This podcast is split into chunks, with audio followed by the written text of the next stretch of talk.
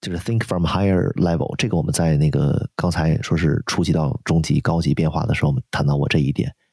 higher level 这块指的就是就是从更高的一个维度去看这些事情。这也就是我们刚才说，呃，初级、中级、高级，它关注的 scope 是不一样的，关注点是不一样的。那我们从自己的角度来说，我觉得可以先做好这一块的准备。那我们看到一个东西的时候，跳出这个东西本身，往高了、往远一些，或者站在更高的角度上，对这东西进行一些思考。欢迎来到 FreeCode Camp，开启编程之旅，分享旅途故事。大家好，我是米娅。今天我们邀请了来自硅谷的软件工程师星星，他也是 FreeCode Camp 社区中的老朋友了，在社区中为很多同学提供帮助，比如和大家一起把课程翻译为中文，直播讲解 FreeCode Camp JS 算法题目，在英文专栏发表技术文章。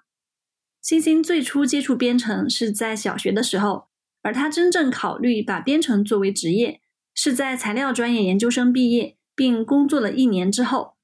因为觉得原专业领域的工作不适合自己，他自学编程，大概四个月后找到第一份开发工作。他先后在 VMware、Apple 工作，现在在 Cisco，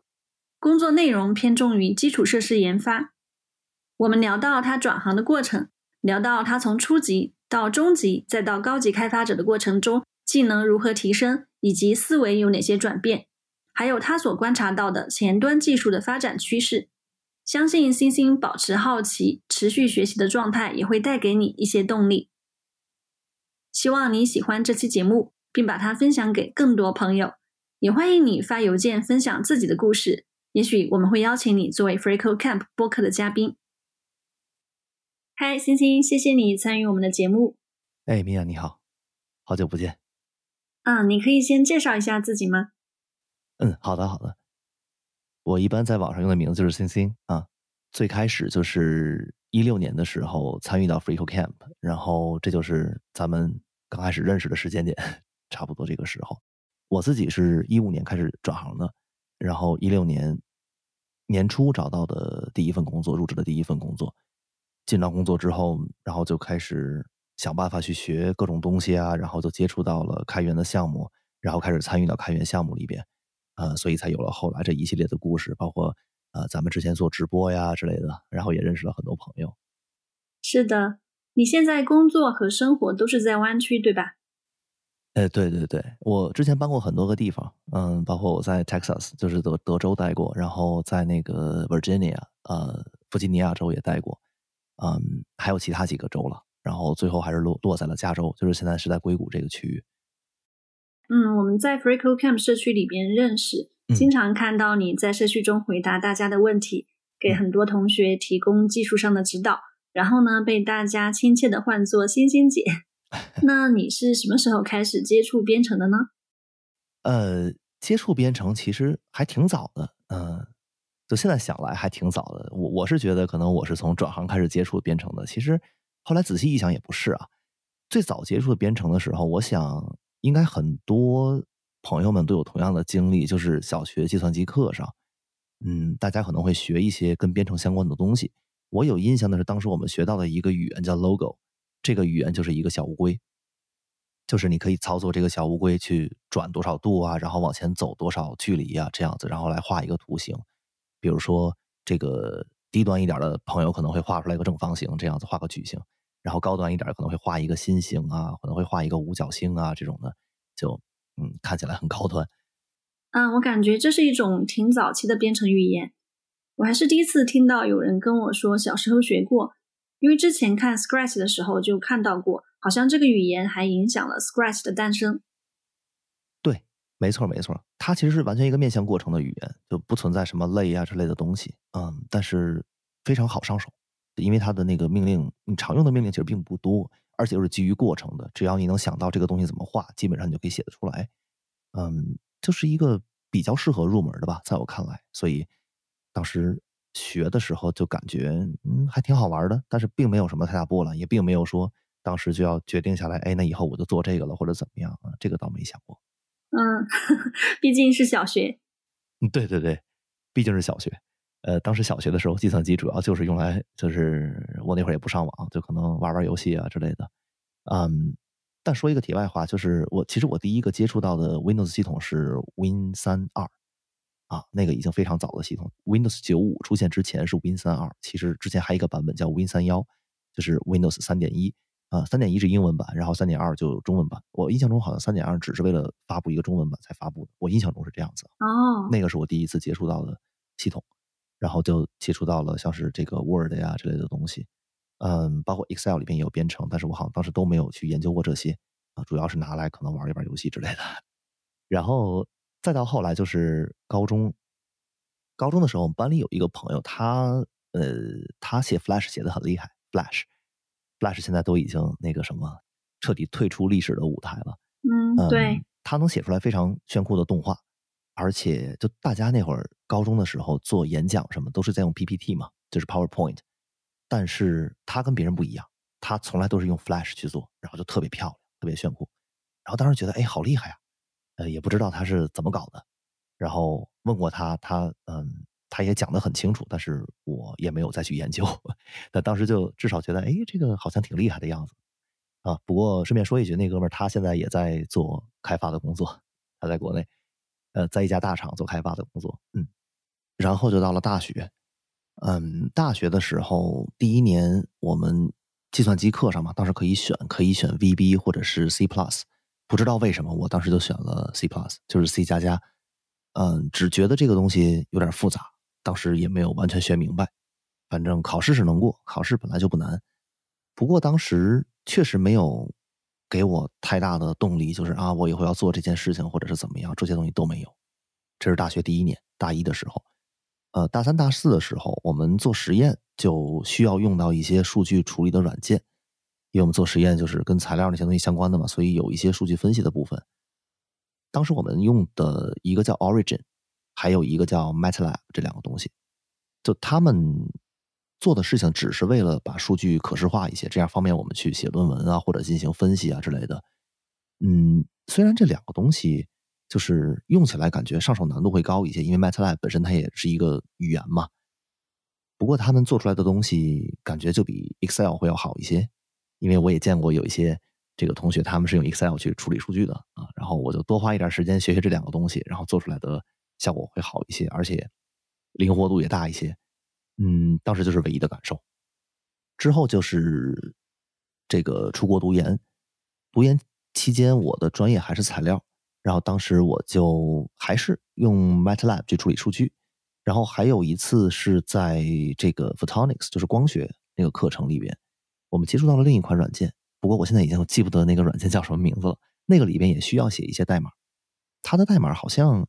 我印象中跟 MATLAB 有点接近。但是也不像是，就不会像是那么个 C Plus 呀，或者是 Python 那么那么那么简单，或者 C Plus 那么复杂，就也没有什么太大波澜。反正就是学到了，那我就用呗。那之后就聊到这个转机，就是出现在研二的时候，因为研二的时候，嗯，我们专业的几个朋友就觉得，要不咱们报几个编程的课程学一学吧。当时觉得，嗯，学就学呗，反正学东西肯定没坏处嘛。然后顺便也呃看一看其他专业是怎么回事另一方面，就是我们我们都觉得这个这些编程课程，我觉得再怎么困难，也肯定比我们这个材料的课程要简单一些，好过一些。所以我们当时就 选了这个，呃，一个编程的课程。这个课程其实它是那个 EM 专业的，就是那个叫 Engineering Management 工程管理这个专业底下的一个课程，一个 Python 的课程。它其实只是入门课，而且它也不会涉及到，就是给你去讲像是那个 Computer Science 专业里边。就是会讲到的一些，比如说数数据结构啊、算法这些东西，根本就不会涉及到什么底层原理，都不会涉及到，只是教你怎么用。但是，只是教你怎么用这件事情，这个就很好了。因为我们像像比如说，嗯，后来我去接触到其他的语言的时候，一开始都会学到这个啊，这个类是怎么回事啊，OOP 是怎么回事，但是你很难去跟一个实际应用去联系上。但当时这个 Python 的课程，就是我们是拿这个 Python 真的去在做东西的，我们也不会去管它底层是怎么回事，也不会怎么样。就是为了实现一些东西，实现一些目的，或者说做数据的分析也好，或者实现什么逻辑也好，就是做这个。所以当时觉得，哎，这个还挺有意思的。嗯，当时的课程里边就是大家就分小组，然后我们一起就是合作去写 project，然后在这个 final project，就是在那个期末结课的时候，那个 project 就是以个人为单位，大家自己去做。然后在学这个的过程中，我就发现，我觉得我自己的逻辑还算比较清晰的，因为我很清楚的就知道，哎，我要实现这个东西，我第一步要干什么，第二步要干什么。虽然现在看这个代码，就是回看之前写的那个代码，就觉得啊，之前写的那个很多的很多的 hack 啊，很多的就是嗯，不是很常见的写法呀，或者是一些当时就随便搜嘛，网上随便搜。然后有些时候就会有一些同学会来。我们会来一起讨论嘛？哎，我们做到什么程度了呀？然后遇到了什么障碍呀？哎，这个东西不知道怎么处理呀？然后我们就会一起聊一些解决方案。我自己也从别人那里学到了一些解决方案，然后我自己也帮别人提供过一些解决方案。虽然不是最佳的或者最优解啊，但是至少在当时都可以解决问题。而且大家毕竟都没有编程的经验啊，所以啊，一看啊能用就行，这么种感觉。然后因为当时那个时候我是在看二手车，因为我觉得我毕业之后要去别的地方工作。然后我就在看二手车，然后数据，那那那就那就搞一个二手车相关的 app 好了。然后我就让当时去找那个 professor，找找教授去去帮我找相关的数据，因为我不知道去哪儿找数据。然后他就帮我找了一些，找了一些之后，就根据这些数据写了一个搜索的一个 app。这个搜索跟咱们现在说的什么什么搜索引擎什么那些那差的太远了，就非常简单的一个搜索。嗯，就是设置一些过滤的条件吗？啊啊对对，就是根据参数过滤，根据条件去过滤这样子，啊，这就是我自己写出来的第一个 app，而且这个东西还是完全就是跑在那个 Python 那个环境里边的，他也没有说上网站啊什么这些，当时都不懂这些东西。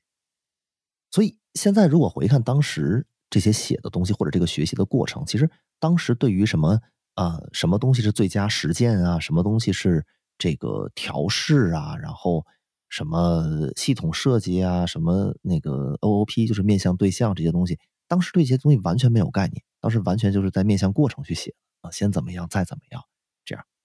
而且就是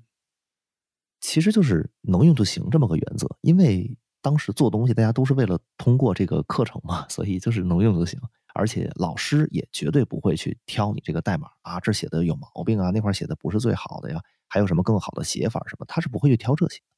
他觉得你自己能经历过这个过程，能自己这个搜索或者是去呃问人去解决这些问题，然后能把你这个 project 做出来，最后能 demo 出来一些东西，这样就可以了。所以这个目的并不是在于我们要写出来一个什么商业级别的软件或者什么，它只是一个只是一个学习的过程啊。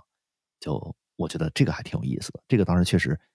让我有一种感觉，就是哎，这个东西感觉编程什么的，好像也没有那么遥不可及哈。至少我觉得，哎，好像还是我能触及到的。至少我也学了一学，感觉还挺有意思。然后还一个原因，就是因为这个 Python 对新手比较友好嘛，所以当时觉得上手，觉得真的没有什么太大挑战。我觉得当时如果真的是一开始就是学 C 语言或者 C 加加这些的话，我觉得我的兴趣可能就不会有这么大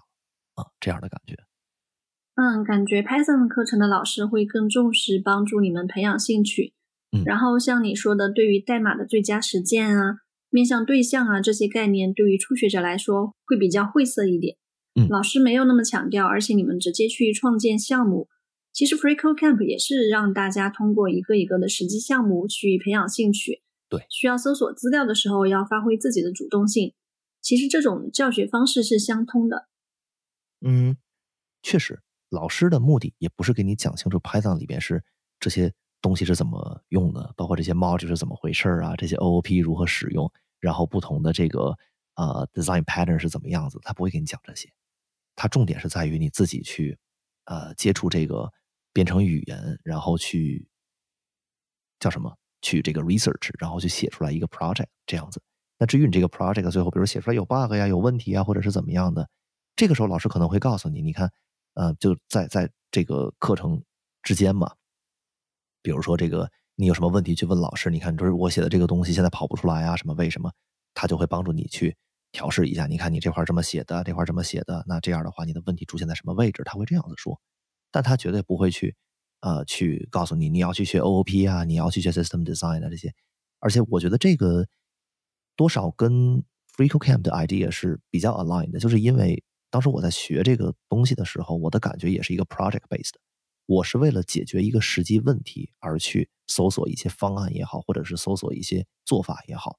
这种学习的过程，我觉得，嗯，一方面是比较容易这个投入吧，比较容易投入，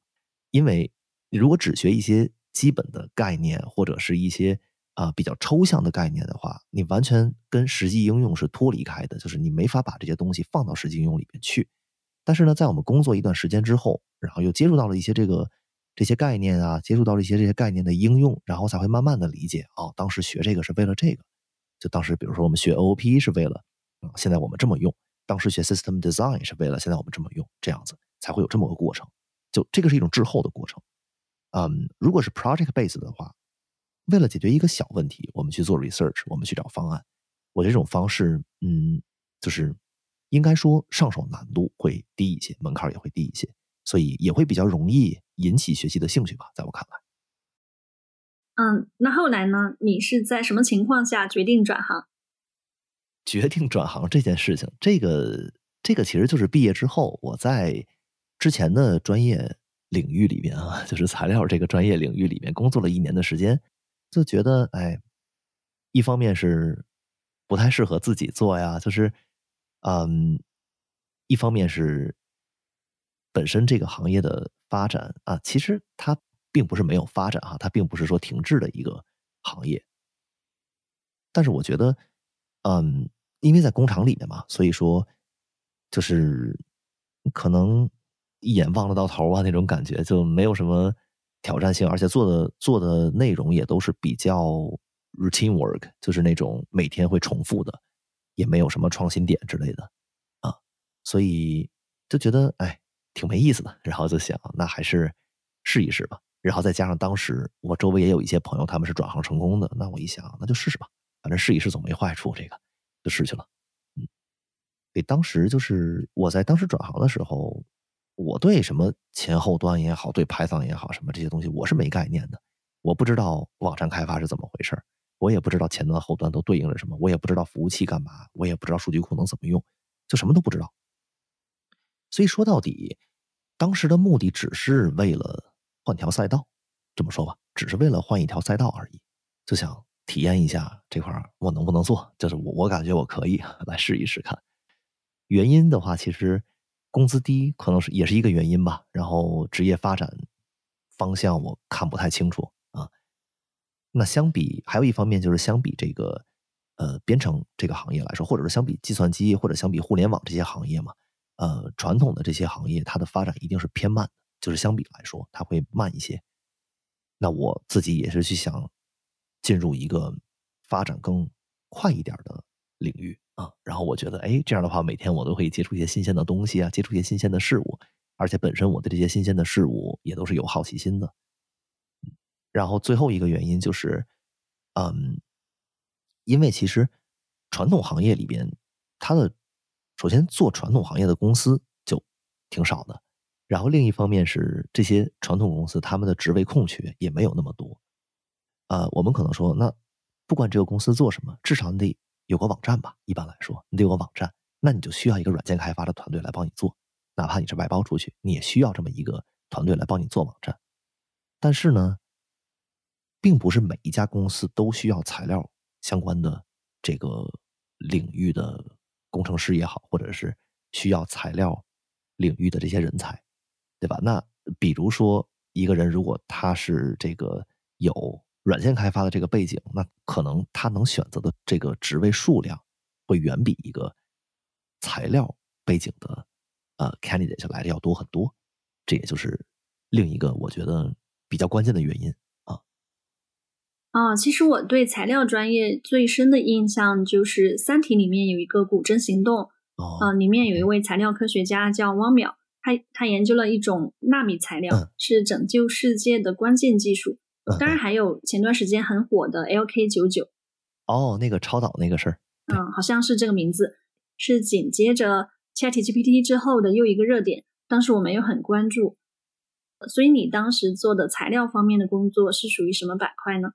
因为啊，因为我印象中就觉得材料是一个挺高科技的领域，啊，这高科技倒也没有了。因为，我我们这么说吧，就是如果要真的是想走到那些顶尖的级别的研究也好，或者是工作也好啊，那至少都得是博士学位起，而且我又不是很想读博士。一个研究生毕业出来的话，再加上几年的工作经验，才有可能有机会去进到那些研发部门之类的。嗯，研究生毕业直接进研发的挺少，呃，不是没有，但是相比之下比较少。另一方面，我当时在做的东西，就是我是在一个飞机发动机的公司，这听起来很高级，但其实并不。就它是一个做活塞发动机的，它并不是做喷气式发动机的。但是活塞发动机这个，其实在这一边还是有很大的市场的。它应用的领域是通用航空，就是我们可以理解为私人飞机那一类的啊，私人飞机，它做的是这一类飞机的发动机。但我又不是做发动机的。我只是在做材料的质检，换句话说，一个材料，比如说这个它是合金也好，或者是什么铝也好，这些东西，那我们得先知道它在变成最终的这个产品之前，它的各个属性是合不合格的，它的硬度达不达标，它的氧化够不够，就是那个热处理的那个程度到不到位，这些东西是每天要做的，而且这个东西做起来就是一个重复的劳作，而且每天都要做，对吧？你不可能说我今天就不用测了什么的，所以。当时做的就是这件事情，其实就是可以说可以说就是一个大厂里边拧螺丝的这么一个工作。明白。那当时你学习编程的方式是怎么样的？有用到哪些学习资源呢？呃，当时学习编程，我想一下啊，那个时候感觉资源并没有现在那么多。我能想到的就是，比如说当时会有一些平台，我们会去。经常上去看一看，那个时候是应该是 Code Academy 啊，Code Academy 那个平台，那个可能是当时为数不多的可以在上面一边写一边看结果，或者是 这样的一个网站啊。不过那个时候好像 FreeCamp 也在线，但是我当时还真的没有找到，当时没有找到，就是转行之后我才发现的这个平台。嗯，还有就是。哦，还有就当时主要的那些学习资源都是那个什么，都是那些书之类的。就当时我印象中，我是看书看的要就是那个要比什么看视频啊，或者是在这些在线平台上去写、去测试什么的要多很多的。所以大部分时间我其实是在本地的环境里面去学习的，看着书，然后对着代码去写、去敲，然后呢写一写着觉得哎，我对着它敲没意思，然后我就开始自己尝试去写东西，这样就这么一个过程。一开始我觉得遇到最大的障碍就是找不到合适的资源，一方面是因为资源有限，再一个是因为自己不会找。就你想，当时在 YouTube 上面，你可能也没有现在这么多的视频去讲编程的，这也是一个原因。但是另一方面，我当时又不太会搜啊，我也不知道我怎么去找到适合我的资源，或者是我应该学的资源，所以当时就会花很多时间去。学了一些可能并不是很优质的资源啊，或者是学完之后感觉啊，这个好像没有什么收获呀，这种，嗯，还是走了挺多弯路的。大部分的时候，我们都是在靠周围的朋友，大家去分享。哎，我那天看到了一个挺不错的东西，分享给你，你看一下。或者是哎，我觉得那个平台还不错，要不咱们一起过来学这样子，都是这样子，也也没有什么 roadmap 那些东西让我们参考啊，所以大家都是口口相传。包括当时我有有印象的一件事情，就是我们聊到那个 Bootstrap 那个事情。嗯，Bootstrap 的话，现在大家都知道嘛，对对吧？一说那个呃，写一个网站，那可能呃，原生的网站最最先想到的就是 Bootstrap，甚至用了什么其他东西，用了 React，用了 Angular 的话，也可以用 Bootstrap，这都不冲突的。嗯，但当时完全是口口相传，就是我完全不知道这个东西，我也不知道该用什么东西去搜到这个，然后。突然有一天，一个朋友就说：“哎，你要不试试这个东西？感觉这个东西挺还挺酷的啊！”我一看，好试试看，然后觉得：“哎，这个好啊，这个简直溜啊！这我我我能少写很多东西。”然后还有就是像脚手架工具，那个时候是 Euman，现在好像都不流行这个东西了。现在什么那个 Create React 这些东西，其实多少会有一些那个 Euman 的影子。我感觉 Euman 那个东西当时也是，大家就突然有一天，一个一个朋友提到：“哎，这个玩意儿好啊！”然后以大家一试看，哇，这个东西简直惊为天人，感觉当时的资源很多时候真的是口口相传，以及很多都是大家去到处到网上碰啊，或者是怎么样，然后一看到之后，大家就会分享给周围，哎，这个这个东西好，快快快来看，快来看这种。不过说到底啊，搜索的方式其实就是一开始大家都不知道什么关键词去搜，然后慢慢试，慢慢试，试着试着，呃，这方面其实也是 Google 比较。嗯，Google 搜索引擎比较的这个给力，它能猜出来你可能想要什么东西，所以说，你哪怕搜的关键词不太对，它会想着帮你去纠正，然后会给出一个他认为更接近的一个答案。然后你试了几次之后，发现哦，这样子能搜出来这个东西，那好，慢慢的这个如何搜索你想要的东西，这种思维其实就建立起来了。OK，对，刚才我们说这个找资源，对，找资源其实是遇到的第一个障碍，还有一个障碍或者说困难吧，就是一开始就是会很受打击。就是感觉，哎，这个东西它应该这么写可以啊，然后写出来一直有问题，一直就不对，怎么弄都不对，所以当时就就经常会一直搞到深夜，搞到后半夜，搞到后半夜还不行，然后第二天起来发现，哎，好像又调出来了啊，应该这么写，经常会有这种情况出现，就当时就觉得可能是思维进到了一个死胡同里面，进到了一个误区里面，然后呢，somehow 睡一觉起来，哎，这个睡眠的过程中会有一些对。记忆和认知的这种重建，可能会对我这个当时解决这些问题会有一些帮助吧。在我看来，所以睡眠很重要啊，这个确实睡眠是很重要的。对，这也是我常用的一个方式吧，就是不管写文章、写代码，或者是做什么方案卡住了，先去睡一觉。当然也不一定睡得着，因为脑子里面在想事情嘛。但是呢，闭着眼睛把整体的结构梳理一下，思维会更清晰。第二天醒来就能够刷刷刷的 会写了。对对对，这也是一个我经常会用到，就包括现在我也有时候会用到这个方式啊。就有时候一些问题解决不了的话，先换换思路，去干一些其他事情，或者呢出去走一圈啊，或者是干嘛，反正是让脑子先停一下，停一下之后再回来重新看这个问题，可能想法就会不一样啊。这个到现在都是对我有帮助的。然后还有一点我发现的就是。嗯，很多时候这些技术之间是有关联的。比如说，当时我在学 Angular JS 的时候，我遇到了一些问题。然后呢，这些问题你说去网上搜，我也没搜到。嗯，那我那个时候还没有什么看源码这些东西的习惯，那会儿还看不懂。但是呢，我在学了学 React 之后，哎，有些问题好像又想明白了，就有这么一些过程。所以，一方面我对这些东西都是有当当时都是有很强的好奇心的。学了 Angular JS 之后，我想知道 Ember 是怎么用的。然后看了一看 Ember 之后，我又想知道 React 是怎么用的。虽然当时学这些东西学的都非常浅，但是这之间他们有一些思路，或者说有一些 idea，他们是共通的。就这个也当时帮助了我理解一些东西吧。当时你主要就是在工作之外利用业余时间学习。嗯，那大概自学了多久找到开发工作的？以及求职过程中有总结哪些经验，顺利入职第一家公司？呃，当时，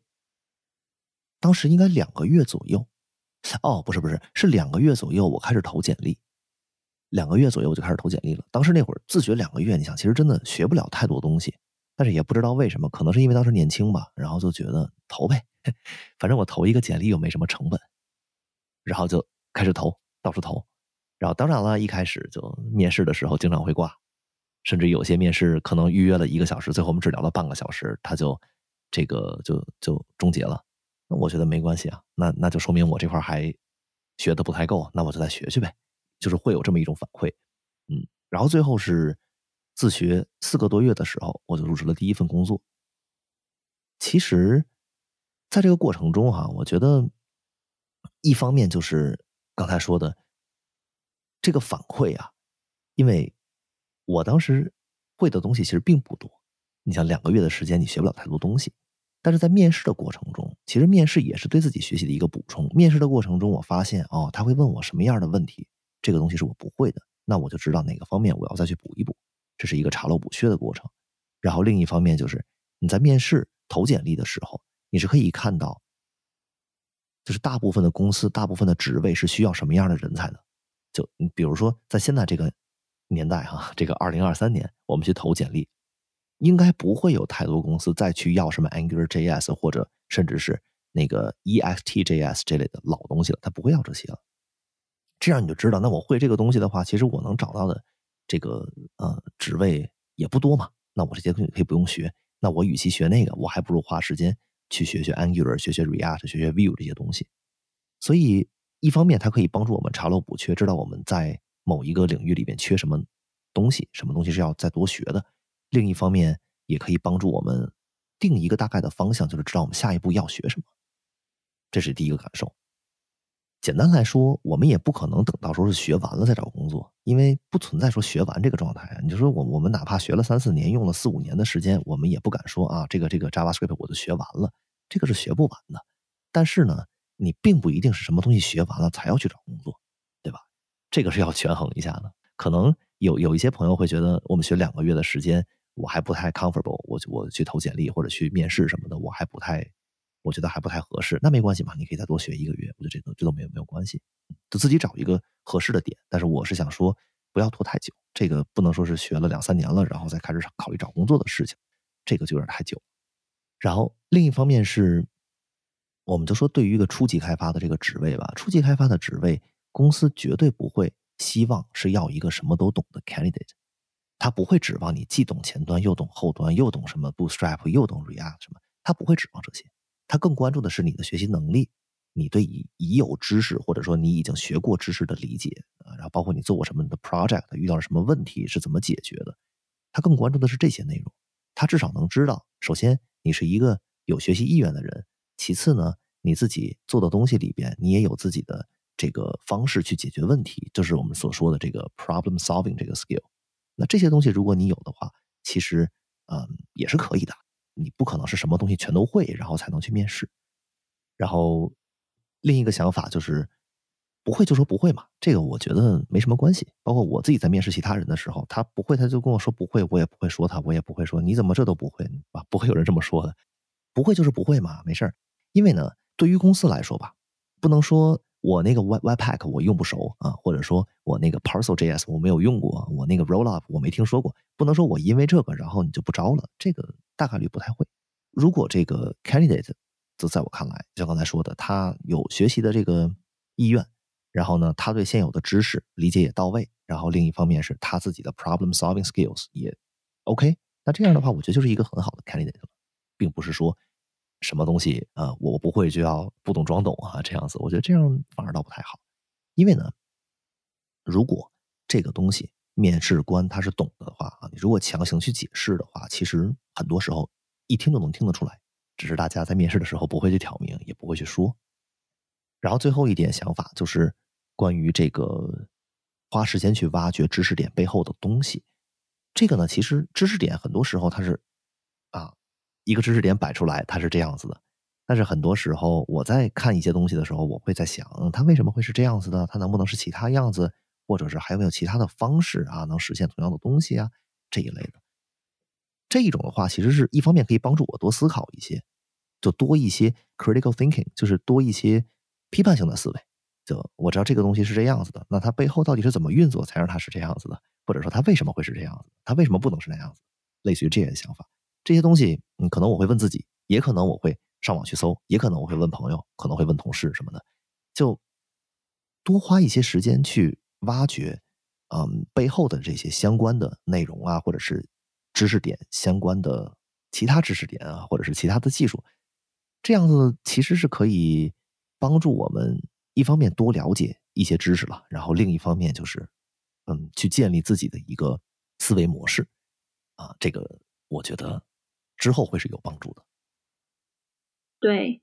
所以对初级开发者来说，在找工作的时候，就像你说的，面试本身也是一个查漏补缺的过程，然后帮助初学者去了解市场上的公司真正需要的是什么样的人。嗯，我觉得你这个方法很好。另外，自学四个月就能找到一份工作，这个时间很快了，而且还是在规模不错的公司，对吧？还好，对，当时也是有一些运气。一方面是他们面试的难度其实没有我想象中的那么大，当然他们的难度也肯定是不能跟这些湾区大厂去比了，肯定什么跟那个 Google 啊，然后这个 Meta 啊这些公司，这些公司面试难度会很大的。但是那家公司在面试的时候，他更多的是关注你的应用层面，而不是关注你对这些什么啊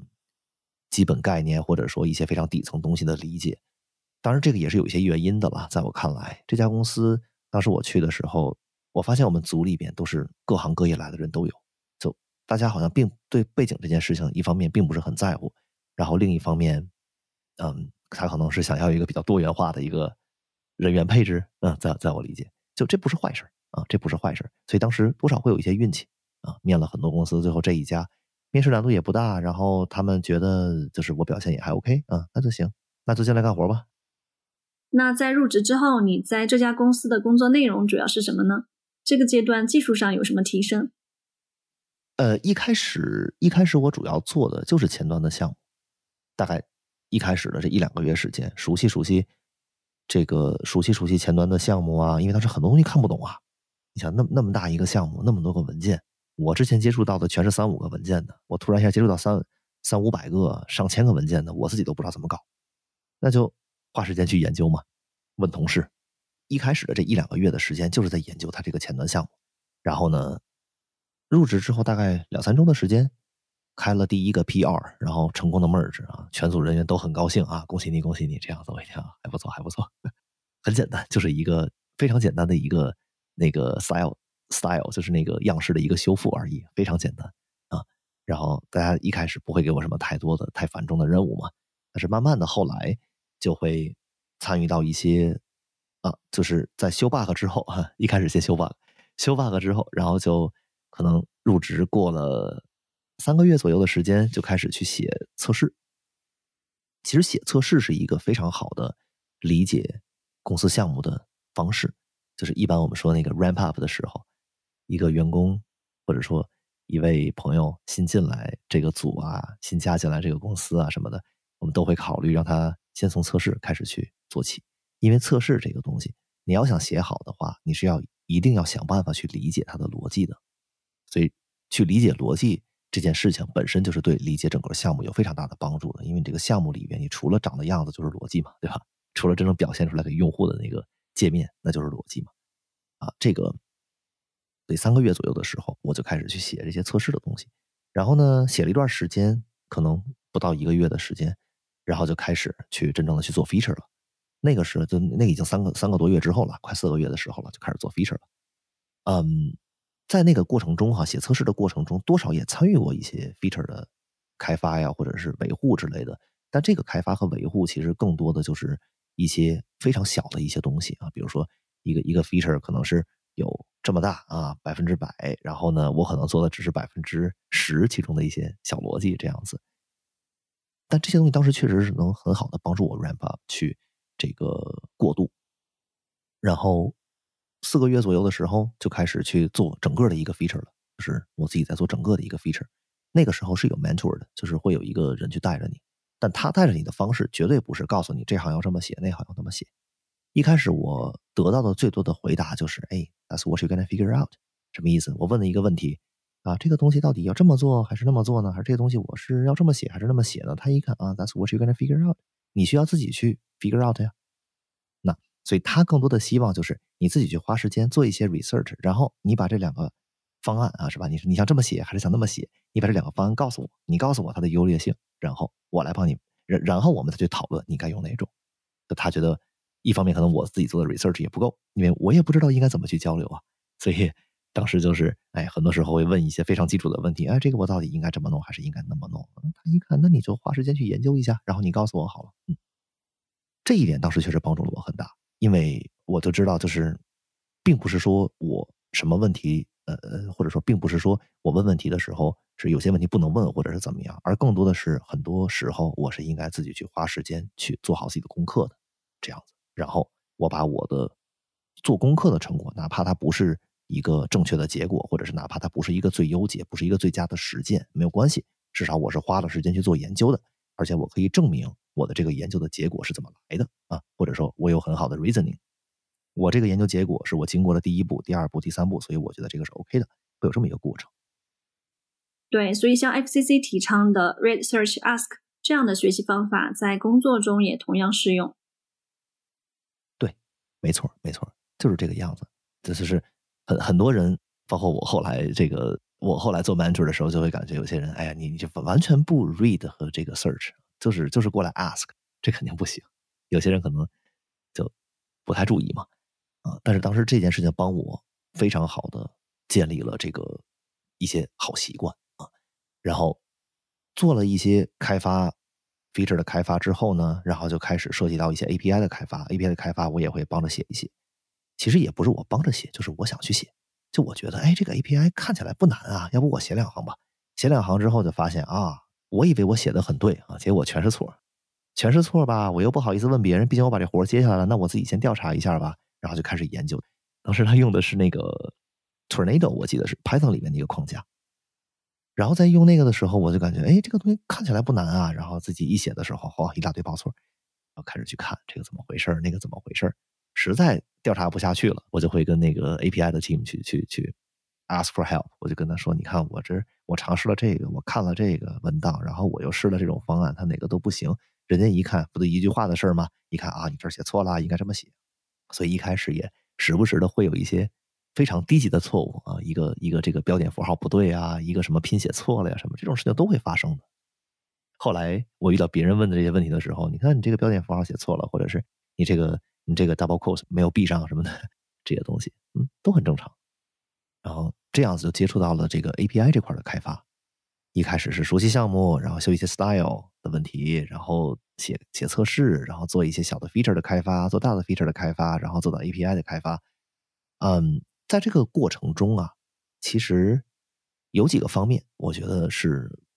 对我提升非常大的。一方面就是我学到了很规范的整体的项目流程。就我发现这家公司他们的项目流程非常的啊。非常的结构化，非常的好，而且执行也是非常好的。这一个 feature，它从有这个 idea 到最终的交付，它会经历很长的一个阶段。一开始要做 marketing research，就是那个市场上的调研，然后下一步就是要写这个 feature 的 spec，也就是那个 feature 这块的这个一些规范啊，或者说 feature 这边的一些细节设计这种东西。然后再到后面的话，就是 planning 和 design。Planning 的意思就是我们要去规划这个 feature 什么时候 release 啊，做多久啊这些东西，然后就要开始做这个呃 design 了，这个 wireframe 这些东西，然后再往后就会有 architect，然后正式的就会进入 development 环节。然后 development 的时候呢，我们还会把测试加进去 testing，然后这个测试交付到测试的那个 team 里面去，又会有更多的测试环节需要去 cover。嗯，在这个之后就是 beta release 或者是 staging release，这个要看 feature 是什么，就是会有一些嗯。预先预览版的这个发布，然后最终才会交付到用户手里，这是一个非常规范的流程。在我看来，就现在我也挺少见到有公司会完全这么按照这种规程去做的，就我觉得挺好的。然后除了这一点，就是我学到了很多的这个呃 coding pattern，就是非常好的写代码的方式、组织代码结构的方式，以及我们说的这个 coding style，就是我们写代码的这个格式啊这些东西啊，这个是。我学到了一些，嗯，除了这个呢，就是沟通的能力吧。因为你看一开始的时候，我自己的沟通方式是不太好，也不能叫不太好，就是嗯，会 miss 掉一些环节。比如说我自己该做的 research 啊，我自己该做的一些功课呀，我没有做好这样子。然后另一方面就是我如何去比较好的 present 我的问题这类的这些东西，都是我在啊这个里面学到的。然后最后一点好处就是，嗯，我接触到了至少。我刚一上来，我是想做前端的，但是慢慢的，我接触到了前端之外的一些东西，这个东西对我后来的发展，我觉得也是很有帮助的。挺好的，这是你转行之后的第一份开发工作。现在我们回头看那段经历的话，你觉得初级开发者可能出现的问题有哪些？这个，我觉得第一个会出现的问题，应该就是寻找解决方案这件事情吧。就一开始。我们是自己想找解决方案，但是我们不知道该怎么找，这是第一个事情。就是寻找解决方案的话，它可能会出现在，比如说我们要实现一个功能的时候，我们不知道该怎么实现；然后在东西出错的时候，我们不知道怎么去 debug 这些东西。这个就是一开始我们没有这些 mindset，这些 mindset 是在写代码的过程中逐渐的去学习到，逐渐去建立起来。然后另一方面就是如何去提问，这个其实很重要。比如说一个不太好的提问的方式，就是你可能。提提问题的时候缺乏了一些啊基础的一些背景知识啊什么的，就是背后的 context 这些东西嘛。那回答问题的人可能就会来问你，那你这个到底是基于什么样的情景？它到底出现在什么样的场合？啊，是出现在你的这个电脑上，还是出现在别人电脑上？就类似于这样的，这样就会比较耽误时间。大家都是比较讲究效率的人嘛，是吧？所以说提一个好问题的能力，在我看来，一开始这个其实就是，嗯，我自己也。犯过很多次，后来慢慢的就会好一些啊。是的，其实像现在大家使用 ChatGPT，能不能提出好的问题、好的 prompt，也决定了能不能得到一个更好的答案，对吧？对对对，但是 ChatGPT 真的很友好了啊，他是想办法会给你一个他觉得足够接近的答案的，他不会去榨制你的，他不会去怎么样。但是当你问一个人的时候，这个事儿就不一样啊。这这两方面可能是偏 soft skill 一些。那如果要是在说那个代码方面的话，我觉得一方面一开始我自己缺乏的就是一个组织代码的能力，就是说我知道这个东西该怎么实现，但是我可能这个代码写出来就变得没有那么好维护，没有那么好懂。这个时候就是 co review 的作用了嘛？啊，团队里边的这些。Mentor 啊，这些人就会告诉我，你看，你这个东西要这么去做，哎，这个东西要把它分开，分开文件，然后这个地方你要空一些，空一些行出来，这样就看着舒服一些什么的，就类似于这样的东西了。然后，哎，这这这个过程中学到了很多，呃，我这个代码怎么样放啊，会比较合适，然后我的文件结构应该是怎么样的，甚至说我在我的这个涉及到 OOP 的这些里边，我怎么去组织这些类啊，怎么去复用它们啊，这些，然后。还有一点就是关于这个逻辑思维的能力。其实我觉得逻辑思维对于编程来说还是挺重要的。但是这个逻辑思维真的是可以练的，就多一些思考，多一些观察啊。比如说，我们看到别人的代码这么写啊，他为什么会这么写啊？他的逻辑是怎么组织的啊？他不这么写会有什么问题？哎，多一些这些思考，我觉得都是会有提升的。这些就是我在一开始会啊犯的一些错误。然后对于这个提升来说，哈，刚才我们说到了一些点，那还可以补充到的一些点就是，嗯，第一点就是关于这个，刚才我们也提到了这个技术背后的一些原理，这个地方我们要去深挖。嗯，这是当时我经常做的一件事情。到后来我去看源码啊什么的，也都是这些习惯。就我觉得，哎，我看到这个东西它能这么用，比如当时 low 那个 lodash 在用的时候，就是那我看到这个东西它能这么用，然后这样是这个结果，那为什么呢？我就去看代码。看着看着，然后然后就问题就解决了。嗯，我还我还挺 enjoy 这个过程的。说实话，我觉得这样去折腾折腾的话，一方面我能看到他这个东西背后是怎么做的，另一方面，嗯，他可能也是个谈资，但至少他培养了我自己，就是说去这个 reasoning 去找这个呃根源的这种能力，嗯，会有一些锻炼吧。另一方面，嗯，就是这个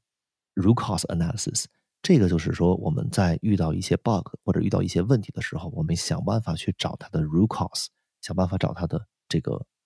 发生问题的根本原因啊。这种能力，嗯，可能在我们修 bug 的时候体现的会比较明显。但是如果不是修 bug，在我们自己写一些 feature 的时候，这个能力我觉得也是可以用得上的。就是我们写的时候。嗯，出了一些问题啊，我们怎么样去调试？我们怎么样在一个庞大的系统里边？一个庞大的系统指的就是一个非常大的 application 这样子。跟他们说几千个文件那种情况，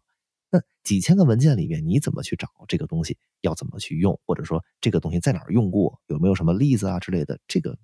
我觉得是个挺重要的能力啊，在我看来。然后最后一点，我觉得就是关于表达的问题了。这个表达，刚才我们啊聊到过，就是关于正确的提问啊，然后。如何去提问，甚至还有就是如何去回答问题，因为有些时候，嗯，回答问题其实，我觉得它也是需要一些什么语言的组织也好，或者是言简意赅的这个表达方式。因为呢，有一些人问问题的时候，他可能并不 expect 你去给他讲清楚这个背后所有的原理，对吧？我说，比如说，人家过来问你，就是说 git commit 这个东西应该怎么用，你不可能把 git commit 的背后发生的事情全都给他讲一遍，他也不一定对这个事情感兴趣。所以有些时候就是这种言简意赅回答这个问题的重点啊，这种能力我觉得也是重要的。所以说，类似的还可以推广到，比如说我们去跟别人沟通的过程，去跟别的 team 沟通的过程，以及发邮件的时候，这些东西都是适用。对，说到这儿，我知道你是一个资深的播客用户，然后现在也在做自己的播客节目，对，而且你也在 FreeCodeCamp 英文专栏发表过技术文章，还在 B 站，还在我们的 B 站直播做算法题。我想这些对练习表达应该都会有帮助。这些一定是有帮助的。然后另一方面，我我觉得当时直播的时候确实帮助会非常大，就是因为，嗯，就一个东西，如果能给别人讲明白，我觉得会比自己会用要有用很多。这种感觉。是的，那接下来呢？在你的职业发展上又有些什么经历？嗯，后来就进入了第二家公司。然后之前我们其实聊到，你有机会拓宽自己的技术站，嗯，了解后端和 UX 这些领域。这个一开始在第一家公司的时候，其实就接触到了呃后端的一些东西，虽然当时接触到的很浅，主要的 focus 还是在前端的。但是 UX 这件事情的话，其实作为一个前端开发，很难避开 UX 这个 team，或者说很难避免去跟他们合作，因为你做的东西的话，也都是他们出的设计图，他们出的一些 guideline，然后你去 follow 这些 guideline 去做这个 application 嘛，都会都会是这个样子的，所以跟他们多少是会有一些接触的。但是真正能参与到跟他们的讨论中，以及真正能去用自己的观点、用自己的想法去影响到。嗯，后端的设计也好，或者是 US 这边的这个 wireframe 也好，这个还是后来的事情了。就是这个在第一份工作里面并没有这样的体验，更多的时候我们是在啊，就是我是在学习的。我我觉得更多的时候我是在学习，学习的时候会有一些疑问呐，会有一些想法呀什么的啊，这些是会讨论的。所以说，在第一家公司其实就已经接触到了这些东西。我觉得这个过程里边，工作上的需求可能只占驱动力的很小一部分吧。就是我我知道我是在为了工作去做一些事情，但是更多的时候，比如说我在跟后端或者是 US 聊的时候，我可能很多时候会问一些哪怕是跟这个我们在做的 project 不相关的问题，一些 generic 的问题，就是我想去了解后端是怎么运作的，我想去了解 UX 大致上是怎么一回事儿，这些东西，就我觉得更多的时候是自己的好奇心在驱动。所以第一家公司呢，当时给我的一种。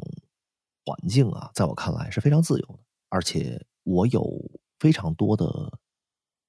空间或者说时间啊，去来 explore 一些跟前端不相关的事情。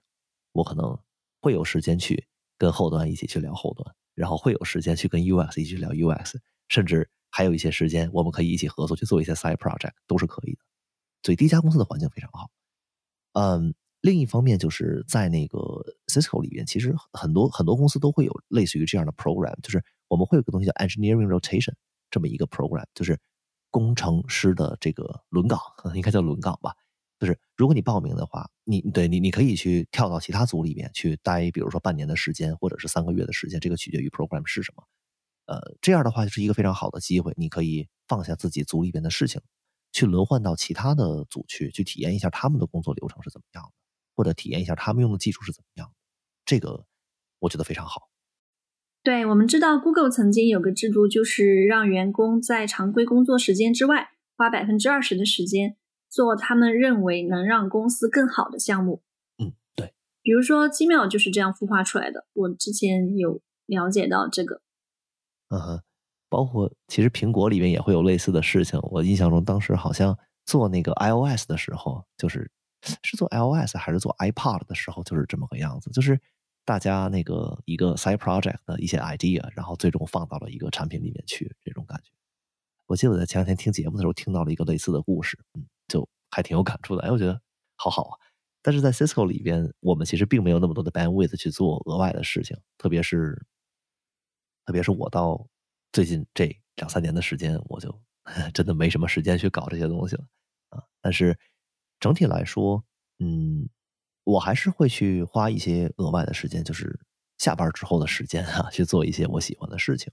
这些就对我学东西啊，或者说了解一些其他领域啊什么的，都会有一些帮助。嗯，所以前面我们主要聊了你在转行之后从事开发工作最初一段时间的状态。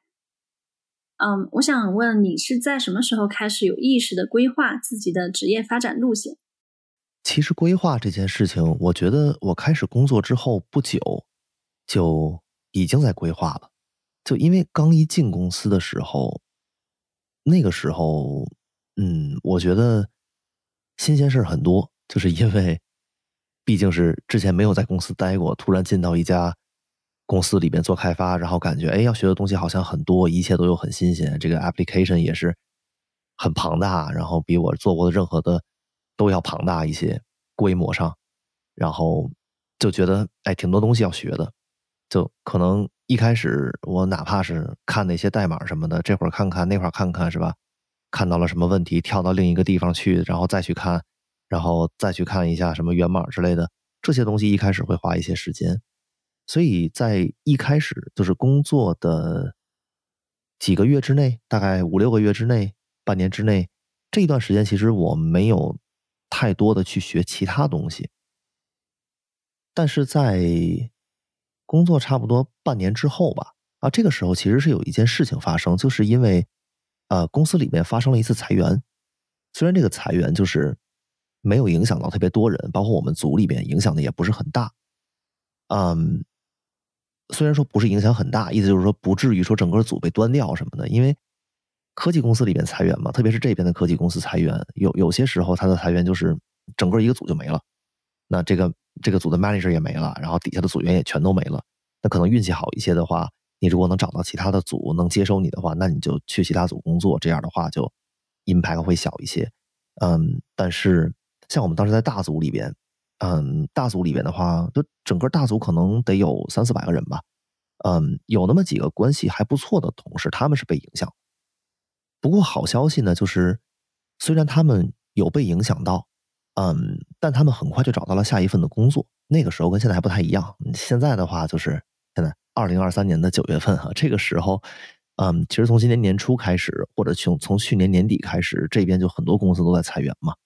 整个一大波裁员潮。好像在这波裁员潮发生在北美之前，在国内好像也有一大波裁员潮。我听说，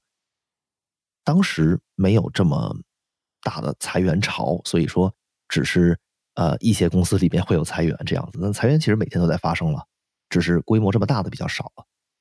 所以当时是有几个同事被影响，他们虽然很快找到了下一份的工作哈，就有一些人甚至会在这个 last day 之前的呃，比如说几个月的时间就找到了。一般裁员是这样子，他会公司会先通知一下，通知一下之后会给你几个月的缓冲时间。这个的话，不光对本地人，特别是对我们这些呃这个留学生来说。是非常有帮助的，因为我们这个工作签证的事情嘛，所以会有几个月的缓冲期。那很多人其实就是在 last day 之前的一两个月的时间就找到了工作。但当时我的考虑是在于，那如果我只是 focus 在完成我自己的工作任务上，嗯，可能还不太够。那我还是要提升一下自己啊，不光是从技术方面，或者是嗯什么方面也好，哪怕是从这个。呃，面试这些方面都提升一下。换句话说，我应该让自己任何时候都可以 ready for interview，这种感觉就是任何时候我都可以准备去参加面试。啊，这也就是为什么大概工作半年之后吧，我就开始会去想办法去学一些其他东西啊，就是跟这个工作，就是跟这个项目工作里边的项目不太相关的一些事情，就都会花时间去学。嗯，所以包括你后来换工作、换公司。应该也会去评估这份工作是不是能够拓宽你的技术能力。对，是这样子的。就是换工作的时候，其实因为啊，说实话啊，没有一份工作是能从头干到尾的，是吧？你不可能说是整个职业生涯就放在了一份工作上，或者是放在了一个公司里边。嗯，不是不可以，但是我觉得，就对我自己来说，可能是换一换其他的公司，换一换其他的工作，甚至换一换岗位什么的，可能。对我自己就是个人发展啊，职业发展都会有帮助吧。那这个确实是我的一个考量。嗯，关于换工作的时候啊，就是哎，这点考量是会有的。但是在日常的工作中，我觉得，嗯，我不太会以就是说，哎，我觉得这项任务不适合我未来的职业发展。就好比说，呃，我我想做一个新的 feature，但是我不想修 bug 这种感觉。啊，因为修 bug 不利于我的职业发展，但是做新的 feature 啊，有利于我职业发展。就我我不会这样子，不会说因为这件事情来拒绝某一项这个分配给我的任务。我觉得什么任务都是分配给我的话，我都是可以做的。嗯，同时我也会尝试的在啊每一个收到的任务里边，我尝试的去多学一些东西，嗯，去深挖一些。内容，比如说我们拿到了一个 bug，那这个 bug 到底它产生的原因是什么呀？我们再深挖一些，然后就能呃从中学到一些相关的知识，或者说哪怕不是呃学到新的知识，哪怕是巩固一些已有的知识，我觉得这都是有帮助的。但是整体看来，在这个学习过程中，可能我的驱动力是更多的来自于我的好奇心，就是遇到一件什么事情，我不是想着嗯，那我这样子能修就可以了，或者是我这样子做，呃，它看起来 OK 就 OK。嗯，我更多的会想办法去 justify 一下我的这个，比如说这个改动是不是合理呀？或者说我的这种实现方式是不是啊？是不是 make sense 啊？是不是我已知的，就是我力所能及的 best practice 这种感觉？那在这个里边，职业对于职业发展的考量可能会是一个次要的因素吧。然后另一方面是，同时我也会学习很多这个所谓哈对面试没什么用的东西，就好比说，嗯，有一些内容，嗯，像是一些我认为比较好的一些工具啊什么的啊，这个工具不限于说是编辑器还是什么啊，就是也有一些这个代码相关的一些工具。就我觉得这些东西，我可能会花时间去学，但是面试的时候不会有人问到这些东西。嗯，如果我们从提升效率的角度来考量的话，我觉得这是有用的。但是它可能对面试是没有直接帮助的。不过在学这些的过程中，我觉得我也收获到了一些新的思路啊，新的想法。嗯，这些可能就是在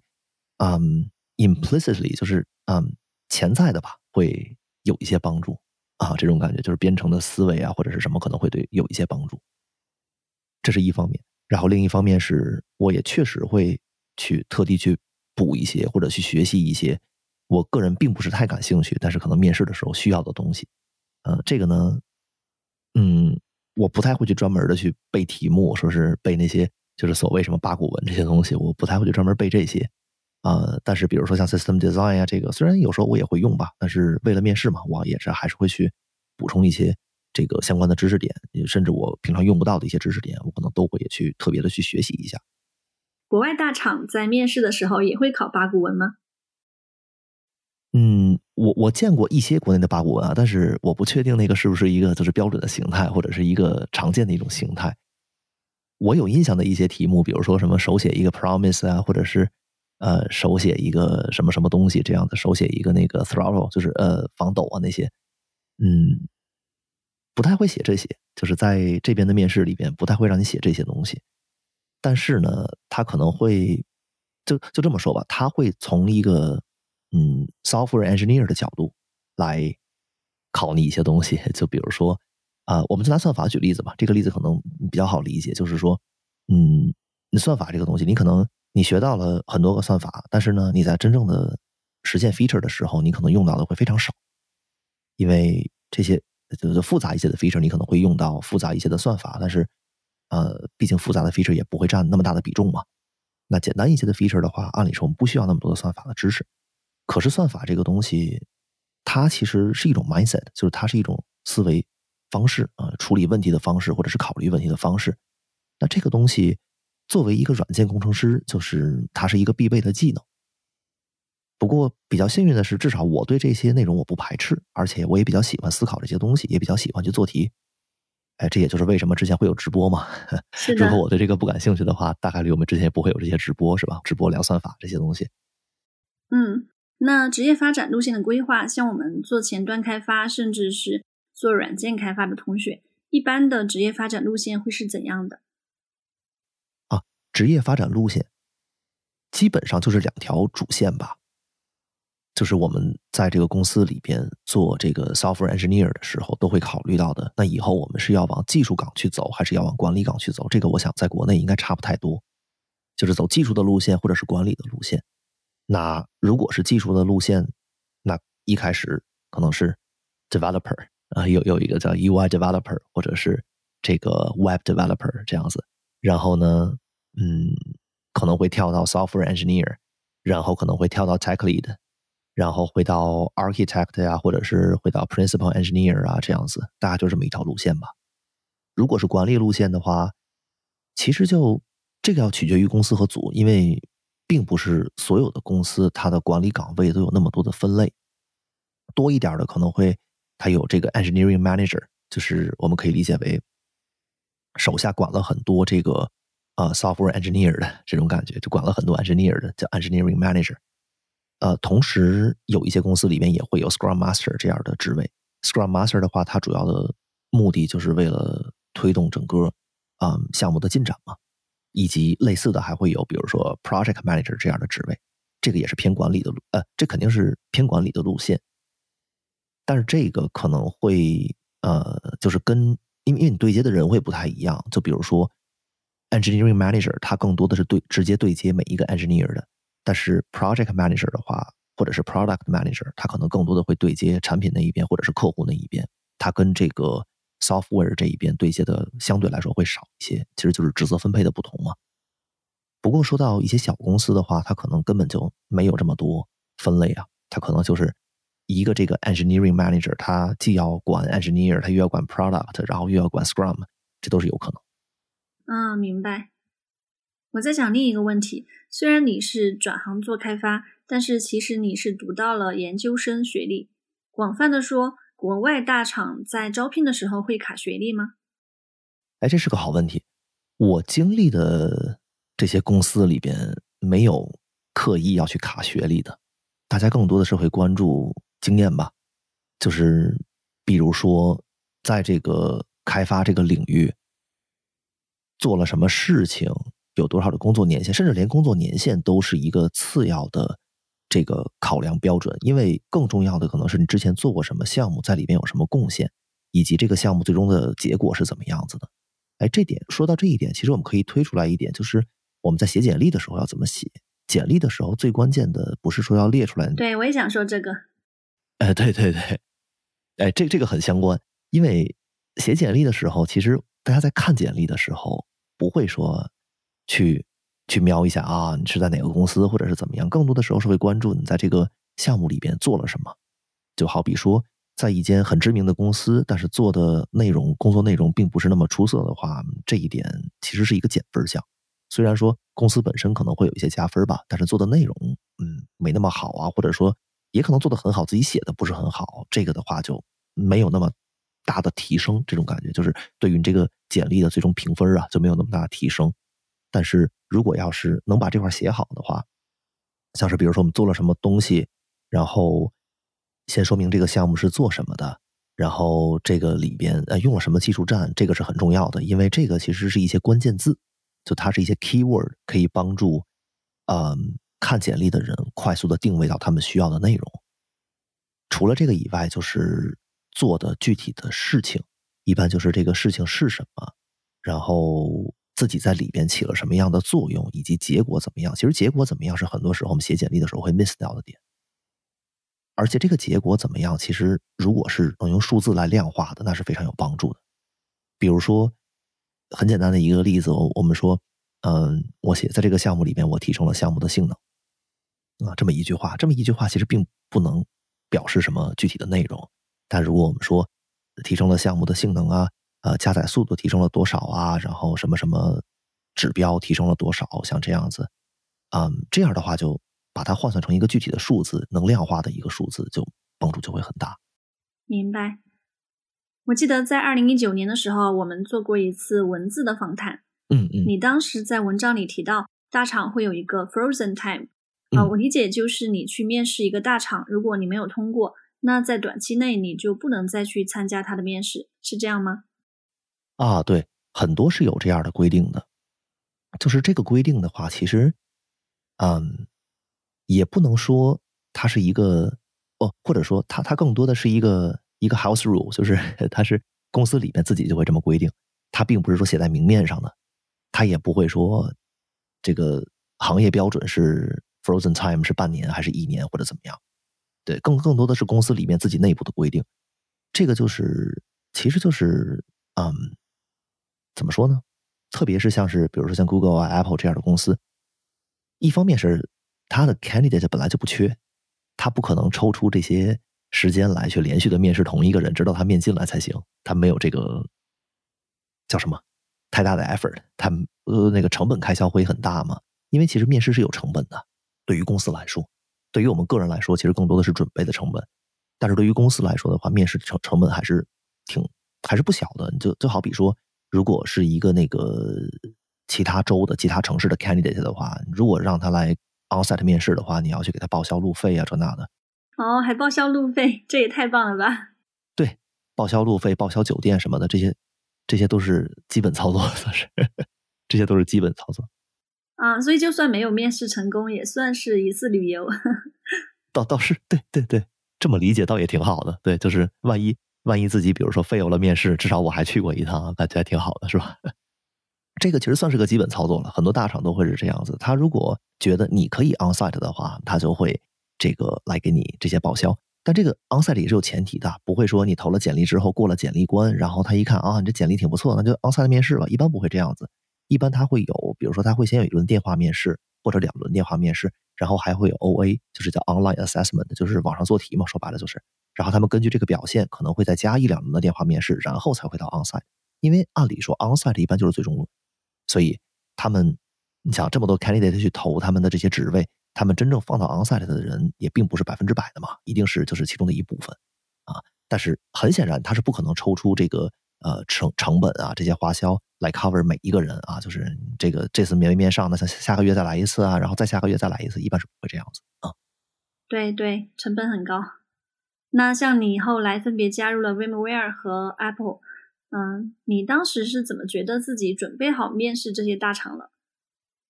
哦，怎么准备好啊？其实我也没觉得我有准备好。我觉得，说实话，嗯，主要是因为一方面我对自己的要求偏严格一些吧，就是我我不是那种就是得过且过那种人，所以很多时候我是觉得，如果说面试前一天晚上问我你准备好了吗？我肯定说我觉得还没准备好 这样子，因为如果要去。深挖的话，总会能挖出来一些点是没准备好的，嗯，对吧？但是也并不是说你这个百分之百 fully prepared 才可以去面试啊，也不是这样子。所以一般来说，我会在面试之前，嗯，我会在面试之前会就是冲刺的阶段啊。对于我来说哈，一般是指就是面试前的这个一两周的时间，这一段时间我会去网上搜呃搜一些面经，就是面试的这些经验。面试的经验更多的就是大家去分享，在这个公司里边相关职位面试的体验是怎么样的。比如说几轮啊，比如说每每一轮会问问什么类型的问题。很多公司是有这个 NDA 的，叫 Non-Disclosure Agreement，就是说，呃，你可以来参加面试，但是来参加面试的时候，你必须签这个协议，就是不能去透露题目给别人。这个这个协议，这个叫 NDA。然后这个协议的话，大家虽然签了这个协议，但是还是有一些。是可以聊的，比如说总共几轮是吧？然后每每一轮是什么样的 topic？比如说举个例子，说五轮面试哈，三轮是技术面，然后一轮的一轮的 behavior，然后一轮的这个 manager 这样子，这是这是可以聊的，嗯，但是你不能去聊具体的题目。所以看一看面经，就能至少了解一下这个面试的情况是怎么样的。有一些没有签 NDA 的，他们可能会分享一些实际的题目出来，嗯，那就好好做一做。然后另一个很有用的就是 LeetCode 上面，LeetCode 上面呢。呃，它有一个公司分类的，就是因为现在题目很多了嘛，两两三千道题了，你可以根据那个公司的名字来过滤一下这些题目，因为大家呢会提供这个数据，就是这道题目我在哪个公司面试的时候遇到过，可以根据这个信息来对题目进行过滤，然后可以按照比如说这个呃活跃度啊，或者说这个 popularity 这个东西去排一下序，然后做一些高频的题目。这样子啊，还有还有 frequency，就是频率高不高？冲刺的时候可能会特地的去这样子搞一搞，就是多做一些这个公司分类底下的，然后高频或者是比较 popular 的一些题目，这是一种准备方式。OK，讲到这两家公司，可以分享一下这两家公司的工作内容是什么样的，都有些什么样的体验呢？哦，这两家公司，我们这么说吧，首先它会。我们工作的内容会偏专精一些，其实这个是越大的厂就越会这样子。按理说，如果在一个 startup 公司的话，嗯，人少一些，所以说呢，分配到每一个人关注的点也就会多一些，就是每一个人他的这个 scope 就会大一些。啊，可能并不会 focus 在一个非常小的一个部分，而是很多事情都要关注了。规模大一点的公司都会是我们每一个人。有点像拧螺丝那种感觉，就是关注的内容啊，做的这个事情呢，会非常的专精，呃，非常的 focus。然后这个原原因其实很简单，就是因为其他的方面会有专门的团队来负责。比如说，举个例子，我们在一个 startup 工作的时候，嗯，我自己做开发，但是呢，UX 也只有一个人，所以他有一些东西拿不定主意的，他还要跟我讨论。他觉得你看这样怎么做比较好。可是到了规模大一点的公司的话，你这个 US 就是一个团队，这个团队里可能一百多个人呢，他完全可以有办法去找到他自己想要的答案。那这样的话，就是到这个开发者的这个手里，对于 UX 这块的关注就会少很多了。你只要去拿着这个东西去做就好了，这种感觉。除了 UX 以外，比如说什么这个 DevOps 啊，就是运维啊，还有包括这个呃 Infrastructure，就是那个基础建设这部分，还有后端这一部分，这些东西都是由整个的团队来负责的。所以在规模大一些的公司，这种体验就是在于，呃，如果你不想花时间去研究其他东西，你完全可以不研究，完全没有问题。但是如果在小一点的公司，啊，有的时候你是不研究也得研究，就就嗯没有办法，有时候被迫去研究一些东西，这个没有办法。但是大公司里面就是，嗯，你如果不想研究的话，你可以把事情完全交给别人，这个这个没有问题，因为是别人负责的这个部分嘛。这个东西你可以说，哎，这个这个我不太会搞，要要不你帮我看一下，嗯，直接把这个事交给别人，然后你去做你自己负责的这个东西。嗯，有些人会是这样子。对于我来说，我不太喜欢这样。我是非常喜欢去了解一些其他方面的，因为我也不知道以后我还会不会做前端。啊，现在的话就嗯，前端占的比重也是越来越少。然后再加上就是，嗯，我也不确定以后我会去在哪一个方面、哪一个领域去做下一份工作。那这样子的话，多学一些对于我来说，真的我觉得完全没有坏处啊，而且是非常好的一件事情。然后呢，其他的体验上，我们就。展开说吧，就不把这个限制在 VMware 和 Apple 这块儿。大部分的我待过的公司都整体上整体上氛围都比较的放松，就没有说是很紧绷的那一种。时间的安排也是比较宽松的，换句话说，比较 flexible，就是说，呃，你今天的任务，好比说啊，这一周的任务是这些，那我可以选择这一周，比如说这个前三天就把任务做完，后面两天。我去摸鱼去啊！虽虽虽然不会这么做，但是这是一种这是一种方式，这是可以的。嗯，也也也不能叫可以吧，就是嗯，那那你要想办法去 justify 这件事情。嗯，但是比如说我我今天可能有什么其他事情，我我我要去我要去一个 appointment，我要去约医生啊，或者是我要带这个宠物去看病啊，或者是这个孩子的幼儿园里面有什么活动啊，我要去啊，学校有什么活动我要去。嗯，这这些的话，其实大家都会经常遇到的嘛。那这一些时间的话，你完全可以去，而且你完全可以去 focus 在这些事情上。只要你能保证，比如说这一周的任务你能做完，其实就 OK。那换句话说，有些人可能，比如说上午的时候去了这个什么什么 appointment 是吧？那那下午这个事情做不完，晚上稍微再多做一点，然后那就 OK 了。所以还还有一个就是，如如果如果要真的是，哎呀，我我我这周真的是事情太多了，我可能会。来不及搞这些东西，那跟自己的 manager 说一声，他也会想办法去帮你去调配一些资源，比如说跟其他的同事分配一下资源啊，或者说把有一些那个不着急的事情交给你，下周再做。这一周的话，你就 focus 在这些事情上，这些都是它不会经常发生。我不，我不可能一年三百多天，我有我我有两百多天都在搞这些事情，这也不太可能，对吧？所以有时候出现了这种情况的话，大家都会比较理解的，然后也都会帮忙，所以。更多的给我的感觉就是，就是 family first 吧，这样子，大家觉得家庭会很重要，嗯，挺好的。我们也不会说啊，我我我知道谁谁谁这个同事，他今天家里边有什么事情啊，他需要带孩子出去什么的，我还要想办法把他把他拉到会里边来什么的，也一般不会这样子。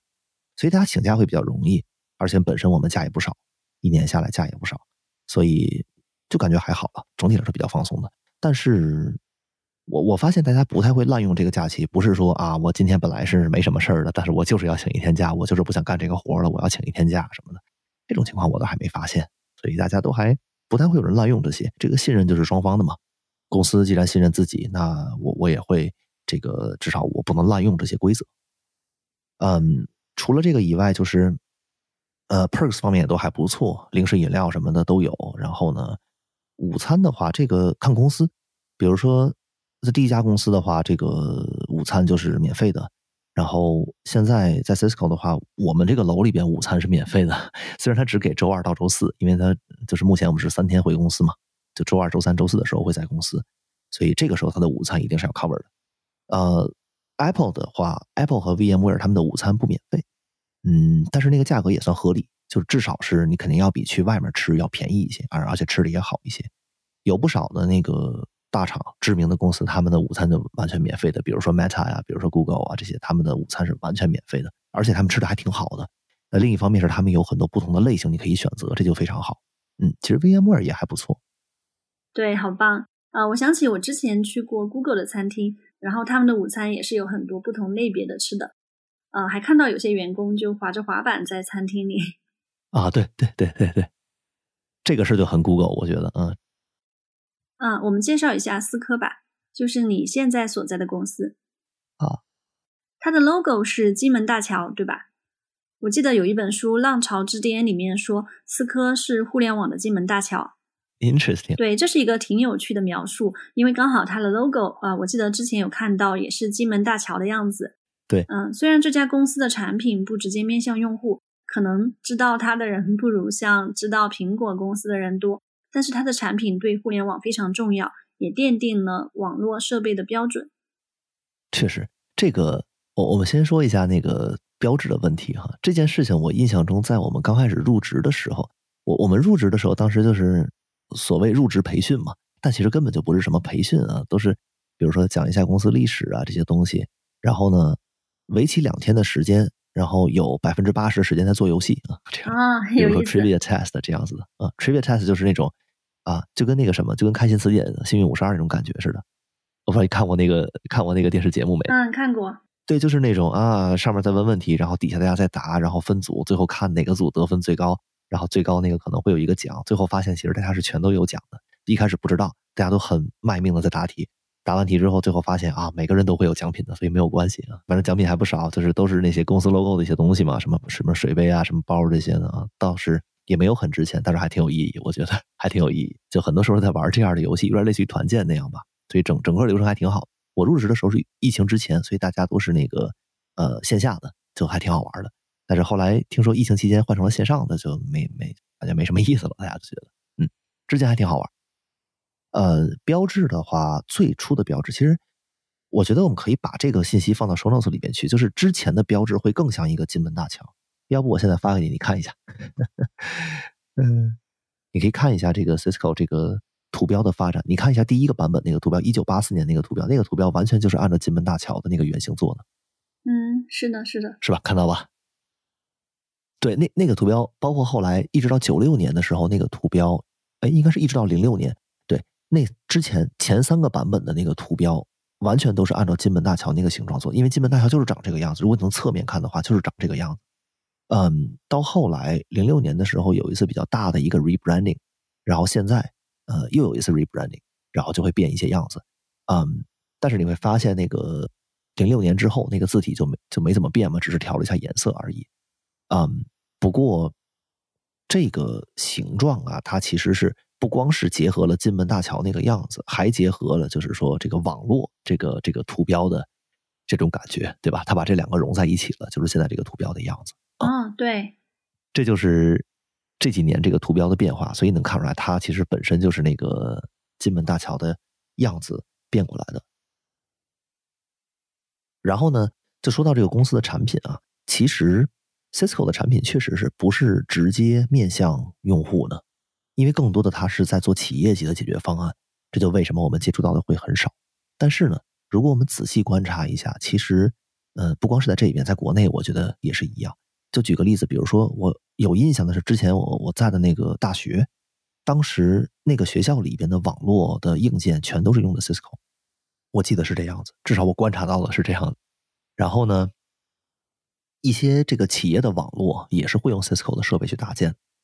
那如果我们说网络不是用这个搞的，那你去看一下这个公司里边的这个 IP 电话，也很可能是 Cisco 的，因为 Cisco 做这个东西产品非常大，就是用户也很多。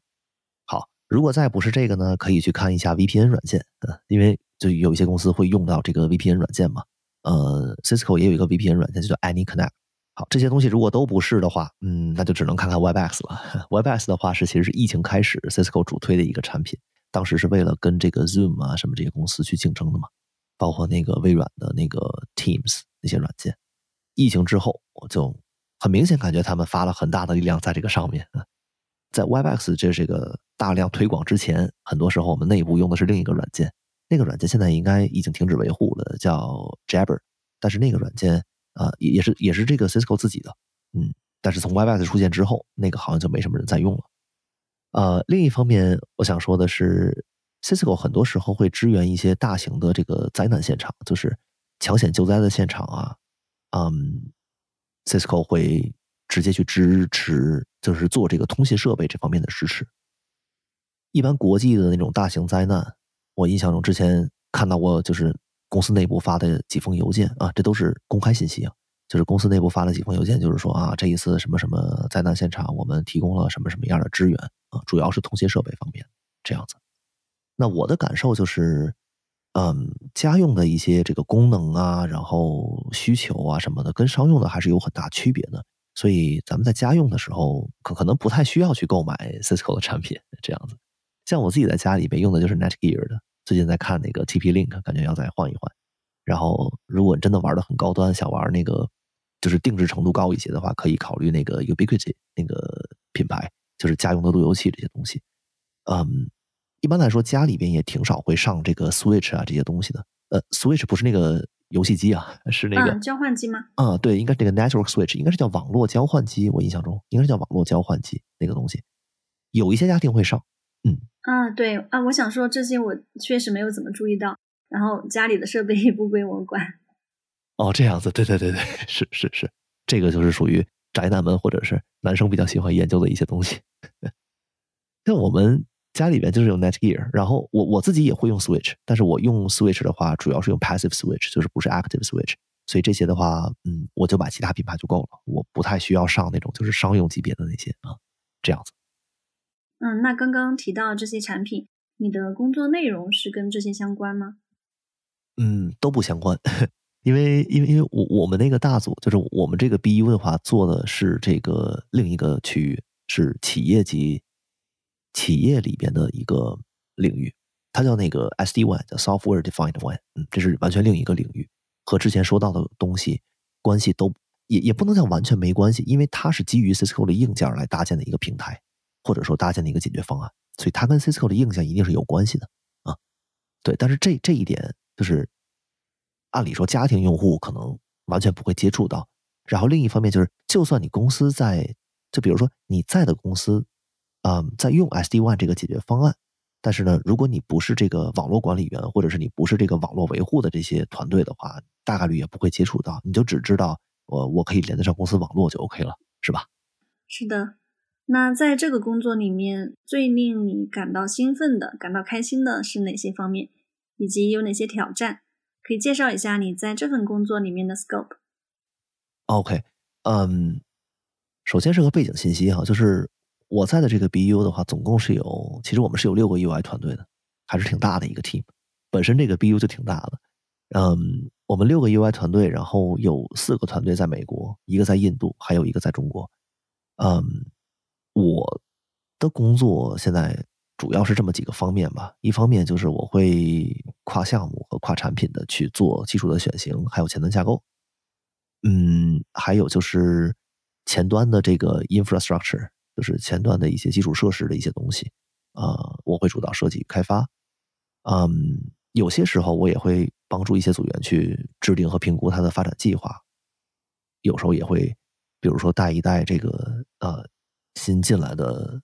组员啊，或者是新进来的 intern 啊什么的，一般也会交给我带，啊，还有就是开发流程和项目规范啊，这个也是我制定，然后。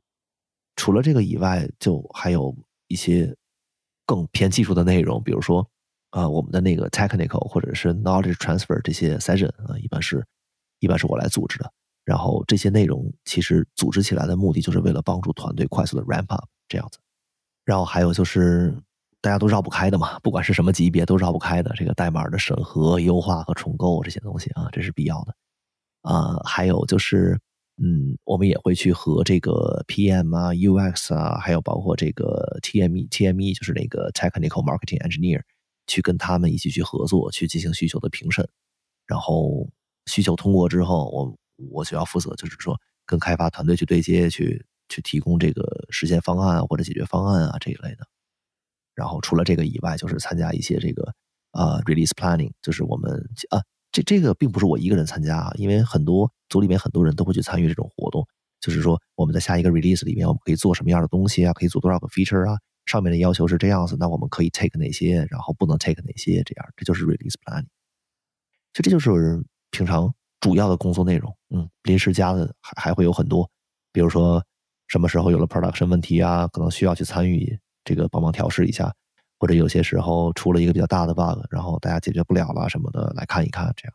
就这这种事情就是属于 ad hoc、randomly ad hoc 进来的一些 task。这个就是我平常会做的一些事情，然后再加上我本身是一个比较喜欢钻研技术的人啊，就是虽然有时候会钻研那些就是大家会认为没有什么用的东西，但整体来说我喜欢钻研，而且我也喜欢分享，所以所以说我当我看到就是我分享的内容对别人有帮助的时候，那我会非常高兴，然后就是我自己的这个研究的成果。可能是我的提案啊、我的架构啊、规范啊之类的，如果对项目有帮助，比如说帮助这个项目代码质量更好了呀，嗯，maintainable 一些，就是维护性更好一些，更 robust、更健壮一些啊，这样子我就会觉得非常高兴，因为看到自己花的时间是有这个收获的嘛，是有收益的嘛，这样就会感觉挺好的。然后另一方面就是。在那些 technical session，就是我我自己 host 我自己主主持的这些嗯技术内容的讨论，或者是 KT session，KT session 就是这个 knowledge transfer，就是技术分享这些。我自己研究了一些东西，然后我觉得这个东西有帮助。那好，这个东西我觉得我们应该从现在开始就这么用，所以就要开一个这样的 session 跟大家说啊，你看我们这个东西啊要怎么用啊，原因在于什么呀？比较一下这个之前怎么样，现在怎么样，好处是什么？这种。在这些过程中，会遇到团队里边有，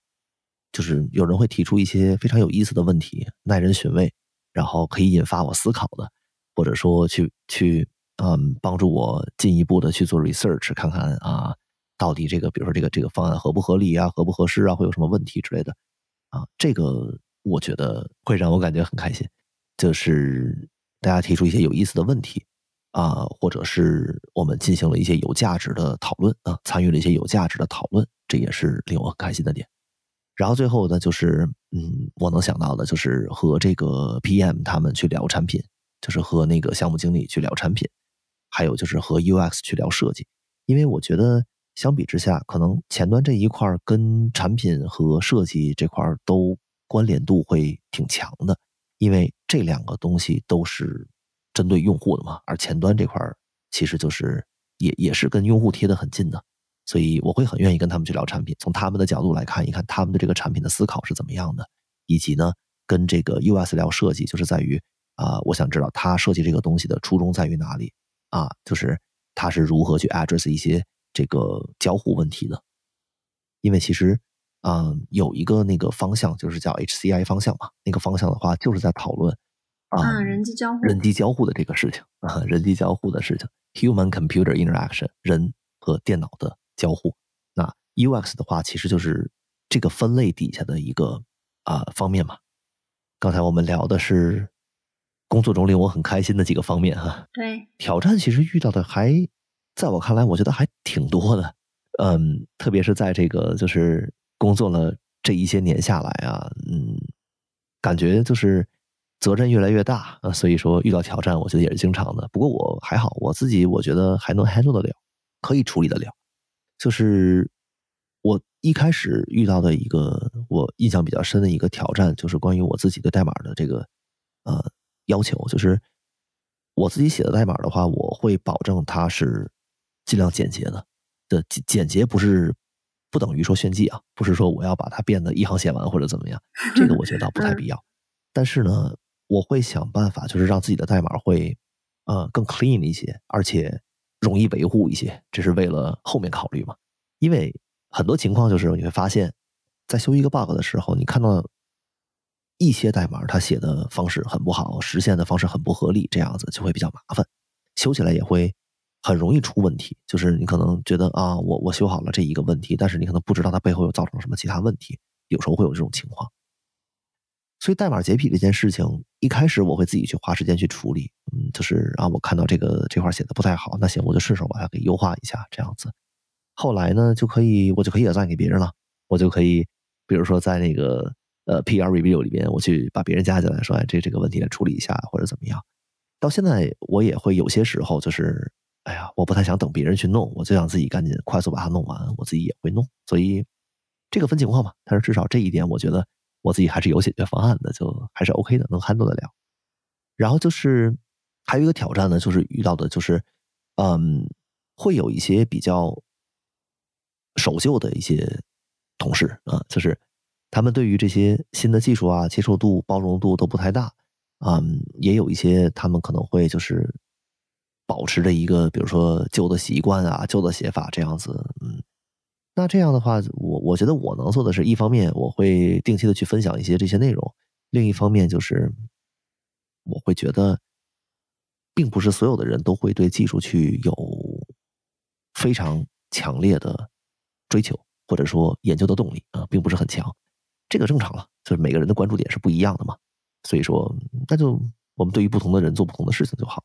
如果我知道这个人他对技术方面追求不是很高，嗯，那没关系，那我就告诉你该怎么弄就好了。这样子，那对于有些人喜欢研究的，那我可能就会给他提供更多的信息。我会告诉他，你看，呃，这个技术的话可以多看一看这些内容，然后这个技术相关的点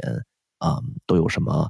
里面包括哪几个方面，你可以分别去研究一下。这样子，所以。这些内容如果对一些就是对技术并不太感兴趣的人来说，他可能并不会 care 这些事情，所以因地制宜嘛，就是针对不同的人，我会有不同的解决方案。嗯，我理解你就是作为一个团队的 leader，嗯，一是要考虑成员的不同特质，给予他们不同的指导，这个也蛮花心思的。但是另外是不是也要考虑结果导向，让团队作为一个整体能够交付最好的成绩？嗯，你会在这两个方面怎么兼顾呢？呃，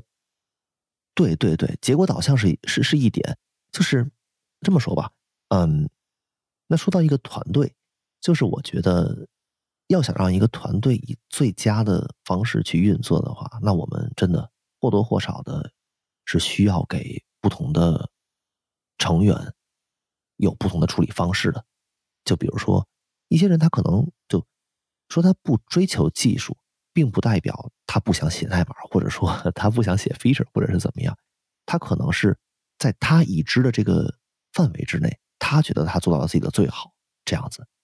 那这个时候，我们需要给他们提供的是什么信息呢？就是我们告诉他，你看这方面还有更好的方式可以去做，或者是这个技术呢，可能跟你想象的不太一样，它是另一种理解方式。这些内容，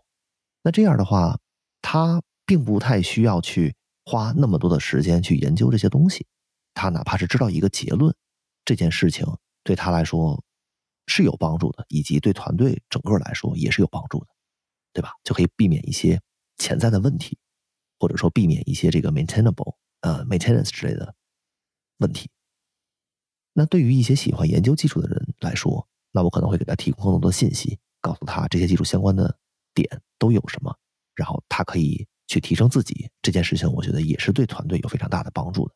还有一点好处就是，他们呃愿意花时间去研究技术的这些人哈，他们呢花了时间去研究这些东西，然后他们有可能会有自己新的理解或者是新的 idea，然后再去跟团队分享。这样的话，这个团队就是一个嗯良性发展这样子。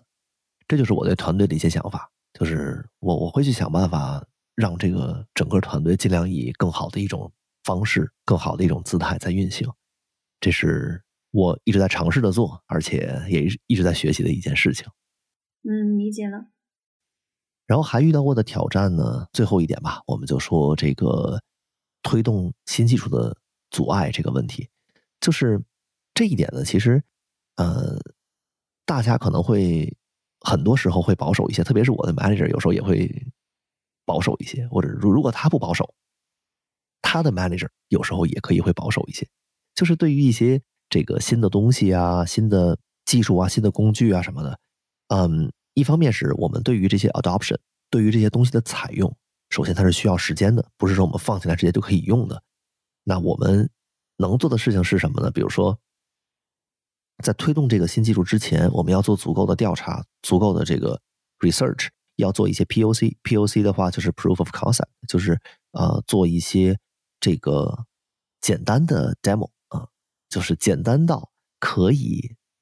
展示出我的想法就 OK 了。它并不是一个要百分之百 work 的一个这个东西。嗯，它并不需要是一个完整的一个 feature 或者是一个完整的实现。它很多时候哪怕是一些 hard code 的东西，或者哪怕是一些什么 mock data 什么的，无所谓。它只要能展示出来我对这个新技术有什么想法，以及它场景会怎么样，这样就可以了。然后另一方面，我发现会有帮助的就是会做一些 illustration，就是我会用那个 FigJam，FigJam 其实是 Figma 里边的一个功能。那个的话可以很好的帮助我们去画一些那个草图，就是 特别是对于解释清楚一些东西的联系啊、关系啊，还有什么这个结构啊这些东西，就拿那些东西画会很有帮助。其实它就是画一些矩形、画一些圆形或者画一些箭头什么之类的东西。这拿这个拿 PowerPoint 或者是拿 Keynote 也是可以做的，嗯，只是在那个 FigJam 里面的话，你的画布很大，嗯，你的 Canvas 是无限的，所以你可在里面画很多很多东西。是的。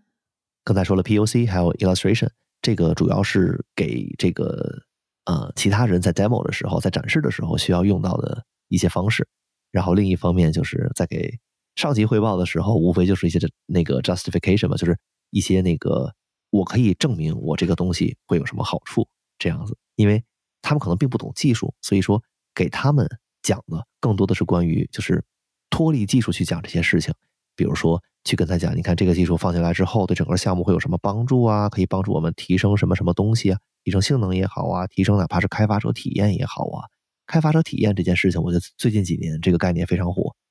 你可能会见到，就是在一些地方它会缩写成 DX，就是 UX，我们知道是 User Experience 嘛，就是那个用户体验。然后 DX 的话就是这个 Developer 或者是 Development Experience，就是开发体验啊。这个在一些那个工具里边。经常会提到这个概念，DX 的体验如何？嗯，我刚想说，Cisco 做的主要是商用的产品，我理解 To B 的提 DX 的可能会少一点。对，但是其实你们做的是内部开发者工具，对，所以也要考虑内部开发者的体验，是吧？对，确实确实，因为因为我们我们这个组里面其实做的就是 Web Application，就是那个呃前端的项目嘛，啊，不能叫前端项目，一个那个呃网站嘛。我们做的是这个，那做这个的话，其实最终的 end user 的话，它就是用户啊，它就在浏览器里面使用的呀。但是呢，我们自己也会做一些小工具啊，就是给内部的团队去使用的。比如说，我发现之前我就发现大家用什么东西的时候，感觉用的很不顺利。那好，我们就写一个这个脚本来跑这些事情。呃，或者说大家在用一个我们自己写的一个 infra 的 tool，呃，用的不太舒服，那我们就开发一个 CLI 工具。让大家可以去快速的创建一些模板啊，什么这些东西，这些都是我们做过的，所以这就是 DX 的一种体现嘛。那对于这些不太懂技术的这些人来说，其实这个还是挺重要的一个技能。我感觉就是，如果我们能想办法去通过 illustration 的方式，或者是通过这个 POC 的方式，去给这些本身不太懂技术的啊这些同事们，如果能把一个新技术用这种方式去给他解释清楚的话，这个事儿也是非常有帮助的。所以。对于这个推动新技术啊，遇到阻碍，我觉得很正常，因为并不是所有人都理解这个新技术是怎么回事包括我自己在做 research 的时候，有一开始我可能也不理解它具体是怎么回事然后呢，做着做着 research，我就会有更多的想法哦，这件东西我可以用什么角度来说明？这个东西我可以用什怎么样的方式去展示？啊，所以这个解决方案其实有很多，呃，真正选择哪一种，我觉得会根据听众是谁来去决定。比如说，我知道今天我要给这个开发团队去 demo 这个东西，那我可能更多的会讲技术一些细节会多一些。但是如果真的要是给，比如说，嗯，管理层去讲这件事情的话，那可能我更多的，呃，就是会少讲一些技术，更多的会讲一些这个 high level 的一些信息，就是脱离技术的这个高层级的一些信息。然后就是，嗯，降本增效。呃，呃，对对，这种感觉，就这种感觉，就是因为。你花时间去聊技术细节的话，大家可能听不太明白嘛，而且就不会有什么帮助嘛。但是如果你给他把这个东西做成一个展示，呃，不是，你把这个东西给它做成一个可视化的东西，好比说我们就是用这些，哪怕是一些最简单的方框、箭头什么这些东西堆叠出一些啊可以展示的 illustration，这个他们理解起来就会容易很多。对，Figma 确实很好用。是啊，是啊。就包括我自己在做那个 slides 的时候，在做幻灯片的时候，其实我也是会，我文字放的会非常少，我更多的会往里边放一些这种图形化的东西，因为我一直感觉图形化这类的东西，其实人类对他们的接受度是远比文字要高很多，而且快很多的。好，前面我们聊了在现在的工作中有哪些让你觉得很开心的事情，以及会遇到什么挑战，如何去解决。那总的来看，你从一个初级开发者成长为现在的高级工程师这样一个过程，啊，你觉得自己现在工作上的思维和以前相比会有什么变化呢？嗯，这个说实话变化还挺大的，我觉得。但是我也不是说，呃，一天之内把这个思想啊什么全都扭转过来，我觉得不是这样子的。就是它需要一些时间的，或者是一些特殊的节点、特殊的事情，会让我想到啊，这个有一些想法，我可能需要转变一下这样子。嗯，我们先说这个，就是非技术类的吧，非技术类的这个技能素养这些东西。嗯，首先第一点，我觉得呃，个人效率会有很大的提升，因为 focus 的点会不一样了。就是这不是一个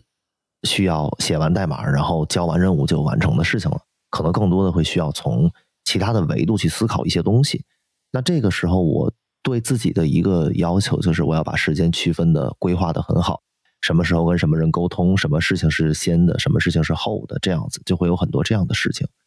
嗯，那所以安排时间，然后嗯制定计划，还有就是执行了。当然就是规划，然后计划，制定好计划，然后执行这些东西，其实嗯或多或少的都可以帮助我提升一些个人效率。这样的话，我不用一天到晚在忙，然后呃忙来忙去，然后又会漏下又会漏下一些呃重要的事情。这种嗯。那还有一点跟这个相关的，就是需要去很好的区分任务的优先级，以及去 identify，就是去发现啊哪些东西是呃 block 的，哪些东西就是是对其他事情有阻碍的，这些东西要先解决，就会有很多这样的呃日常 需要去做。嗯，除了这个以外，就是嗯沟通的效率吧。就是我们刚才说个人的效率提升，那其实沟通的效率也是很重要的。就是我一直在追求一点，就是说简洁高效的沟通。嗯，这一点我觉得就可能落实到就是当面说话呀，包括嗯落实到比如说这个回消息在 IM 平台，就是在那个嗯大家沟通的嗯即即时消息这个平台，就比如说像 Slack 这样的地方，嗯这些地方简洁高效的沟通，还有就是包括邮件啊。嗯，最后一点，我觉得就是关于如何向一个非技术从业者去解释一个技术这样的能力。这个能力我自己也一直在想办法去锻炼。有的时候，一些比喻、一些图形化的展示可能会有一些帮助。这样子，嗯，还想补充的一些点就是关于沟通效率这一块沟通效率这一块其实我自己也做过很多尝试，然后我自己也有一点思考。比如说，我会在。演讲或者是什么之前，我会做好我认为足够多的准备，做好功课。但是我会最终会限制一下输出的内容，就是我不可能是百分之百我做的任何东西都要成为最后我呃 presentation 的内容。这个一方面时长不允许，另一方面是其实你的 audience 并不 care，或者他不能说不 care 吧，就是说他可能呃那些东西不是他关注的重点，就他只想听一些比如说框架上的东西、大方向上的东西。而他不在意这些技术的细节，会有这种情况，嗯，但是为了防止，比如说在之间大家提问啊或者怎么样，那我自己是要做好功课、做好准备的。这就是我想说的，就是呃，做好功课、做好准备，但是要限制输出内容。然后另一方面就是要正确的 identify audience。那你的 audience 的话，比如说他可能是一个这个 software engineer，他可能会关注一些技术方面的细节。嗯，那我们就会多跟他聊技术的细节，少跟他去聊一些这个大方向上的东西，因为大方向上的东西其实对于他可能实现这个 feature 可能可能有一些帮助吧，但是重点不在重点，我们可能更多要讨论一些技术方面的实现细节。那这些技术技术方面的细节，其实都是基于这个呃大方向来决定的，有这么一层逻辑在。嗯，那对于有一些管理层的。人来说，他可能并不在意你的技术实现细节，他只要知道我这么做到底行不行，我这么做会有什么优点，会有什么缺点，不同的方案会有怎么样的比较，这些东西是他关注的。那我们这个时候就，呃，少聊一些技术的细节，我们多聊一些结果导向的东西，这样子。嗯，这个下一点呢，就是刚才我们也提到过的，就是哎，言简意赅的表达，就是说在会议、谈话和邮件中，我们用尽量简短的语言啊，尽量切题的语言去，嗯，叫什么？让这个信息的这个信噪比更高一些，让我们的内容啊信噪比更高一些。然后接下来一点啊，就是用这个 TLDR。TLDR 其实是一个我们在流行文化里边经常见到的一个缩写，叫 Too Long Don't Read，就是太长不看的意思，就是直接翻译过来就是太长不看的意思。TLDR 的一个好处就是在于，比如说我们发邮件什么的时候，嗯，对于那些不太关注细节的人，他可能只要看一个结论就够了。那 TLDR 就可以跟他说明这个结论是什么，他就不用把这邮件都翻完了，也不用理解每一个意思，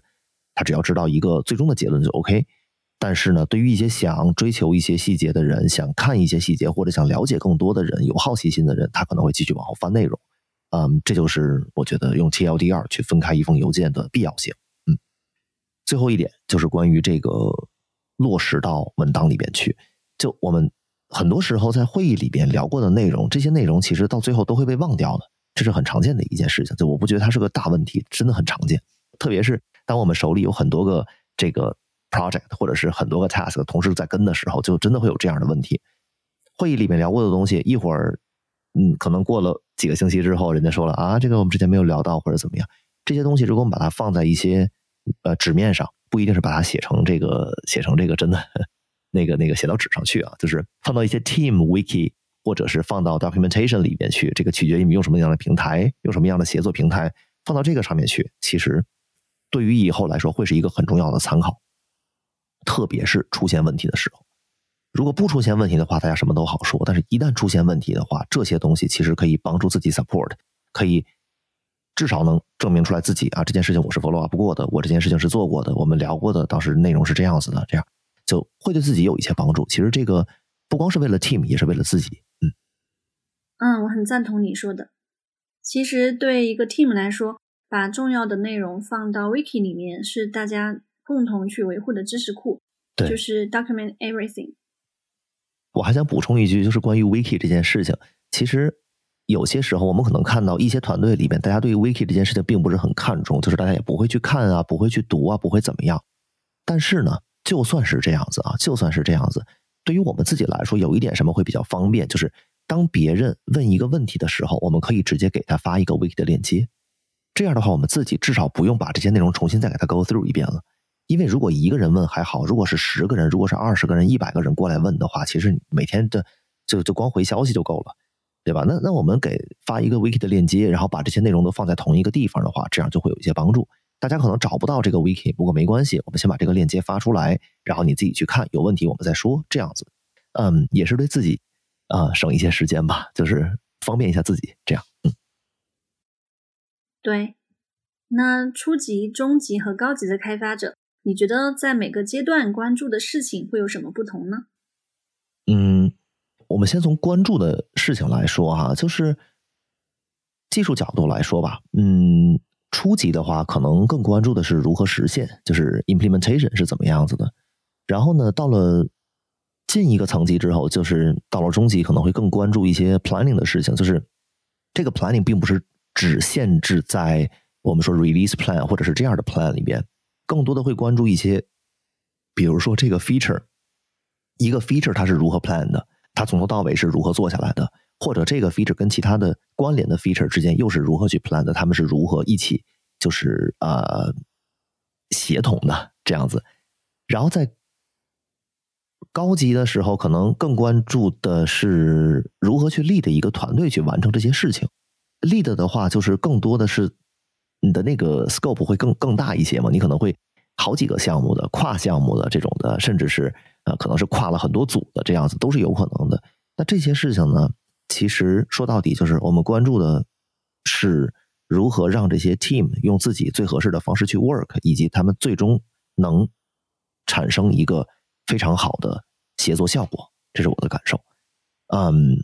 所以关注点来说，就是从小到大嘛，一开始是关注一个呃 feature 实现细节，然后再往上是关注一个 feature 的这个 higher level，然后再往上的话。就是关注，比如说，嗯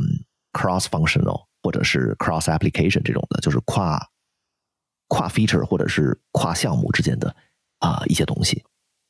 这个首先它只是我自己的一个感受哈，这是我自己体会到的，嗯，不一定准确，或者说在不同的公司里面，或者是在不同的这个组里面，可能这种体验会不太一样。但是从我这么一直走下来的话，这是我自己的感受，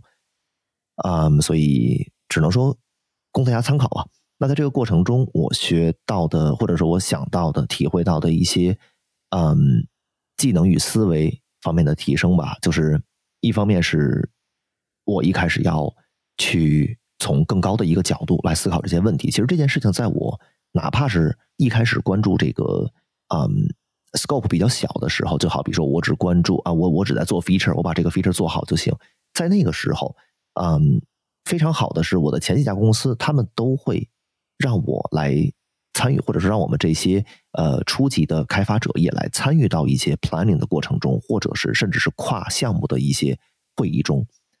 这样的话，就是一开始我们可能会觉得啊，这个好像挺浪费时间的啊，每天就好好多会，好多会这样子啊，就是每每周吧，也也不是每天都在讨论这些，就是每周可能会发现哦，这个会议占用挺多时间的。但是这些过程呢，现在想一想，还都是会有帮助的，因为你可以跨到别的 team 里边去看一看别人是怎么去做这个这这些东西的，或者别人是怎么去规划的，以及别人是最终怎么去实现的。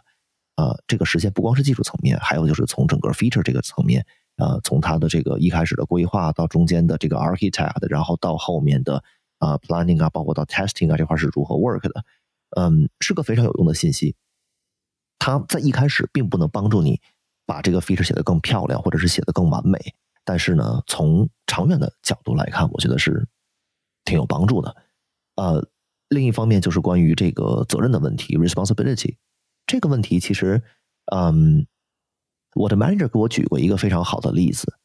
他说：“他说你看，咱们这个 team 里边，比如说我们有四个 feature，对吧？那如果一个 feature 出现了问题的话，我找的一定是这个 feature 的 lead，我找的不会是啊某一个 developer 啊。比如说你这个呃 feature 可能有十几个 developer 在做，我不可能去找每呃每一个 developer 去问他的责任去，不会是这样子，谁 lead 就是谁的责任。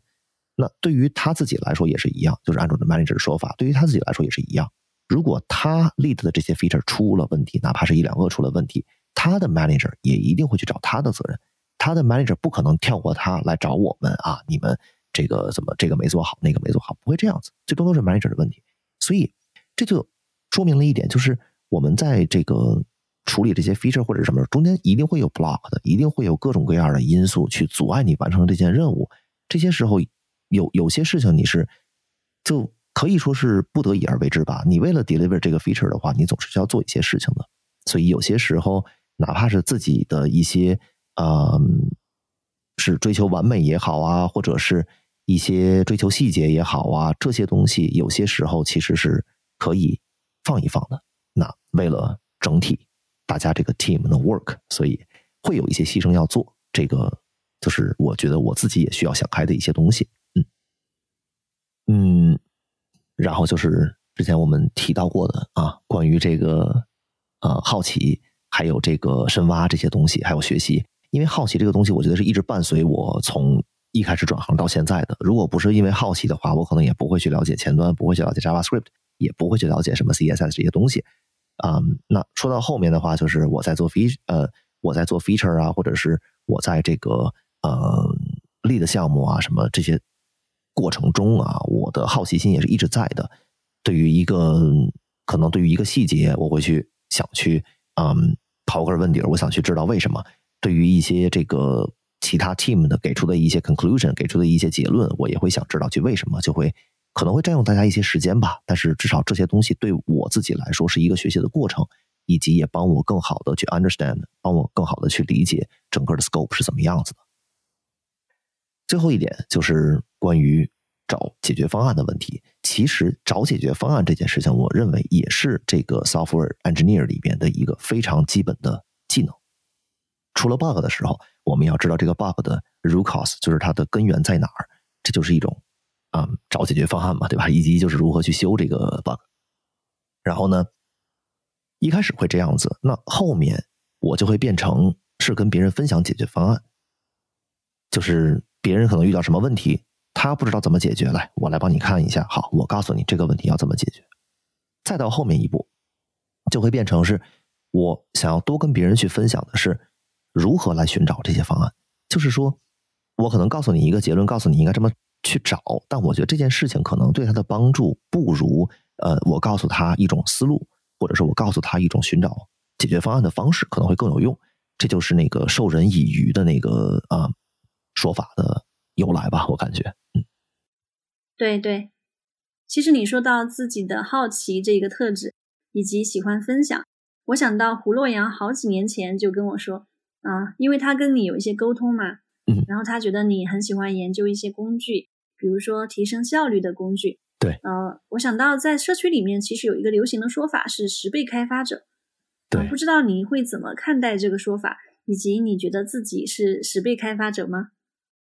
这个说实话，这是一个非常老的概念了。十倍开发者，在其实，在咱们聊之前，我我并不知道这个概念。然后我去搜了一下，我才发现这个概念提出的非常早了，已经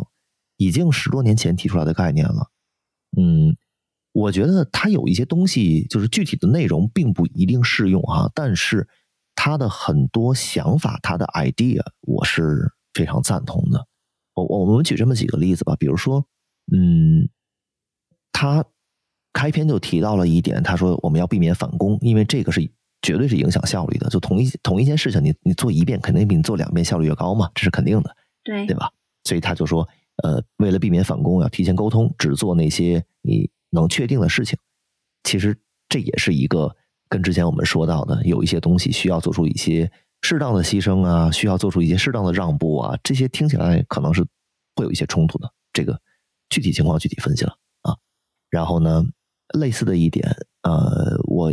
也能想到的，就是任何时候都是 expect the best，然后 prepare for the worst，就是我们可以希望它最终是按照 happy path，就是按照一个最顺利的线路走下去的。但是，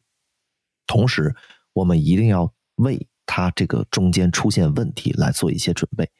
这就是这个意思啊，就是嗯，你的期望你可以期望它啊是最好的，但是你一定要准备好。就以防他万一什么事情出了问题，或者是什么事情变得不好了，你要有一手准备，这样这就不会就是临到头了就就就就很忙乱嘛，很慌乱。嗯，然后我还有一些习惯，比如说任何我能想到可以 automate 的东西，我都会想把它去 automate，这样就是为我自己省一些时间。还有就是 boilerplate 和 template 这两个东西，我用的非常多，就是。其实 boilerplate 这个概念，我们在其他的工具里边或多或少都会见到过。比如说，这个 Angular 里边有一个 Angular CLI，这就是一个非常典型的 boilerplate 的工具。你可以用它去帮你创建好文件，这个文件里边会有一些最原始的，呃，不是那个最基础的一些代码，去，嗯，帮助你去开始去写这个 component 或者是怎么样。这就是 boilerplate 的一种体现。然后我自己的话，像是比如说我常用的一些这个。呃，工作里面相关的，比如说邮件也好，或者是固定的消息格式也好，或者是比如说一些分享啊，或者是怎么样的这一些东西，我自己都会有一个模板，我到时直接往模板里面放内容就可以了，这会方便一些。然后另一方面就是我在做一些截图的时候，呃，截图的时候，比如说去给别人 demonstrate 一下，就是啊这几种方案之间的比较是怎么样子的，哪些部分啊每一种不同的实践最后的结果会是怎么样。类似于这样的东西，我自己也会有一个 template，我就往里面放内容就可以了。然后其他加加上一些标题，加上一些描述就 OK 了。这样的话，其实帮我省了挺多时间的。这个就是因为我平常经常会用到这些，所以我自己会想办法去做一些最基础的模板，然后我可以自己后面再去套用。那说到底，这个东西还是要取决于个人，就是嗯，你觉得你平常比如说有什么东西是需要重复做的啊？那那个例子，比如说我每天肯定都会这个嗯。把我的什么呃，对于有些人来说哈，邮件里边是吧？我要把我的联系方式写清楚啊，什么呃回复的内容会是怎么样的？就特别是运营一些平台的一些人，他们会做这些事情。那这个东西就放到一个模板里面去嘛，然后我们就把内容往里一套，这样就发出去了。这样其实真的省很多时间。所以关键是要看自己的需要，就是去 identify 一下自己到底每天有什么重复在做的事情，然后去想办法把它抽象出来，就这种感觉。然后。下一点就是关于多思考，因为我发现其实，嗯，我周围也有一些人，他们会怎么样？就是啊，这个东西我不太会弄，那我也不太想去查，那我怎么办？我试试这个，我试试吧，就是完全是凭自己的感觉。哎，我试试这个，试试那个，哎，试了十几次之后啊，终于有一个它 work 了，行，那我就这样子了，反正它 work 了，这种这样的话，其实会有很多嗯，未来会出现很多问题，就是因为你自己放了一个东西进来，你自己并不确定，或者说你并不是啊能 justify 你为什么会这么写，这样就会导致可能后面会有一些意想不到的问题出现。所以我觉得这一块就是嗯，多思考一些，然后多去尝试一些。当然，这个尝试是要是有这个，就是经过思考的尝试，而不是说我们随便在试东西。就嗯，有些时候可能做一些简单的这个 POC 或者做一些 MVP。POC 就是呃 Proof of Concept，就是说我们可以把一些复杂的东西做一个简单的这个嗯版本出来啊，去 identify 这个啊不是去这个 demonstrate 这个 idea 的这个版本。或者说，我觉得我解决方案应该是这样子。好，那我先不需要把这个解决方案完全做完啊，我哪怕是放一两个假数据的进来，然后我先把这个方案去试一试，看行不行，那就跑一下基本，看能不能基本上跑通，这就是一种办法。然后这个语法简洁提升效率的工具，这个我在那个 Ten X Developer 里面也看到过，他提到过这个东西啊。他推荐，比如说你选一个什么，选一个 Vim 啊，或者是选一个那个呃 Emacs 啊，然后学这个 Pug 之类的东西。呃，我自己到对这些东西我都在用，呃，有一说一，但是我更多的还想提几个，比如说 Markdown，这个我想大部分的开发者都会用到这个东西，这是挺好的一个工具。然后，因为它可以帮助你快速格式化嘛，这就非常好。嗯，Pug 这个东西我用的我用过，呃，而且也挺喜欢的。但是要说每天用吗？好像也不会啊。Vim 我是一直在用，哪怕我现在用 IDE 的话，我也是在用 Vim 的插件的，这个非常好，我非常喜欢。嗯。然后像是 ZSH 这些东西啊，不用说，还有就是我想提到的很重要的一个东西，就是政策表达式。这个东西听起来其实真的很复杂，但是我并不是把它当成一个就是我写代码的时候需要把它放起来这么一个工具去用的，而我更多的是用它作为一个找代码的工具，来帮助快速的找一些东西，或者是整个项目里面搜东西。可能我们如果项目里边像我自己的个人项目 Side Project 这些里边一两百个文件的无所谓。但是这个项目一旦庞大起来，特别是 monorepo 那一种的，这个找东西就非常困难了。就是正则表达式在这个方面帮助了我非常非常多，我可以快速找到我自己想要的东西。啊，你是说在自己的代码里面用正则表达式去搜吗？这个方法好哎。对，因为你有些时候你搜的内容它可能是比较模糊的，就它并不是说。我直接搜一个 A B C D 这样子就可以了，并不是这样子。你可能是我知道有一个 A 有一个 C，中间可能放了什么，可能放了什么，或者是其他什么东西。这个时候你就是纯文字的就不好搜了。但是你用的表达式其实非常方便，非常快就可以搜到。啊，再比如说，我希望我希望搜一个 A，这个 A 需要在这个段落的开头，或者是我需要搜一个 C，这个 C 的后面需要有一个 F 这样子的，就类似于这种东西。这种东西正则表达式都都都是可以通吃的，没有任何问题啊。嗯，听起来也是一些蛮简单的正则表达式。对，其实嗯，只要熟练了之后，它都不难。虽然正则表达式这个东西，要提醒一点的就是，它在不同的平台上会有不同的表现。但是你只要把它的 idea 学会，剩下的就只是语法的区别了啊。然后正则表达式啊，这个东西我们再往外推一点点，就是 awk 和 grep 这两个工具也非常好用，包括 find 这个命令，这三个的话，其实都是在那个。啊，macOS 里边，当然 Linux 里边也是一样有的，在这些地方都是有提供的啊。awk 就是 A W K 啊，A W K，然后 grep 的话 G R E P，然后 find 就是 F I N D 这几个命令。就如果你在那个叫什么很大的项目里边去找东西的话，用这个会非常好用。嗯，我发现我周围用这个东西的人不多，嗯，特别是呃有一些。他们做运维的呀，或者是什么的，他们反而用这个会多一些。但我发现，我觉得这东西对于开发者来说也特别好用啊。嗯，回头去看看。下一点啊，还是老生常谈的问题：主动学习，保持好奇心啊。这个他也提到了，我也非常喜欢，而且我也一直在 follow 这个东西。嗯，然后一点就是关于这这个，我觉得多少会有一些争议，就是关于付费软件的问题。我自己是完全不拒绝付费软件的啊，当然前提是我要知道它好用啊，就我是不会拒绝的。嗯，付费软件包括付费的内容这些东西，嗯，我经常在付费，而且至少我我觉得我大部分的付费的决定还都是正确的，因为它真的帮我省了挺多时间的。就对我来说，我觉得我能花钱买时间的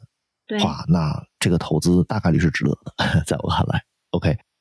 嗯，最后一点就是关于限定 focus 的时间，呃，它里面提到了一个很有意思的一个点，这个点我想很多程序员也会玩这个梗，就是关于那个我戴耳机不是为了听歌，我只是为了让我自己不要被打扰啊，就这种感觉，我很同意啊，有时候我也会这么做啊，因为哪怕我戴着耳机我不听东西，或者我听的完全也不是会议的内容，我听的是什么播客也好，或者是什么也好，嗯，我戴上耳机之后，确实，嗯，大家就不太好意思过来直接找你了嘛，对吧？这个时候就是，如果你真的是需要一些 focus 的时候，啊，我确实是会这么做的。哎，那我问一下，你平时会用什么笔记软件？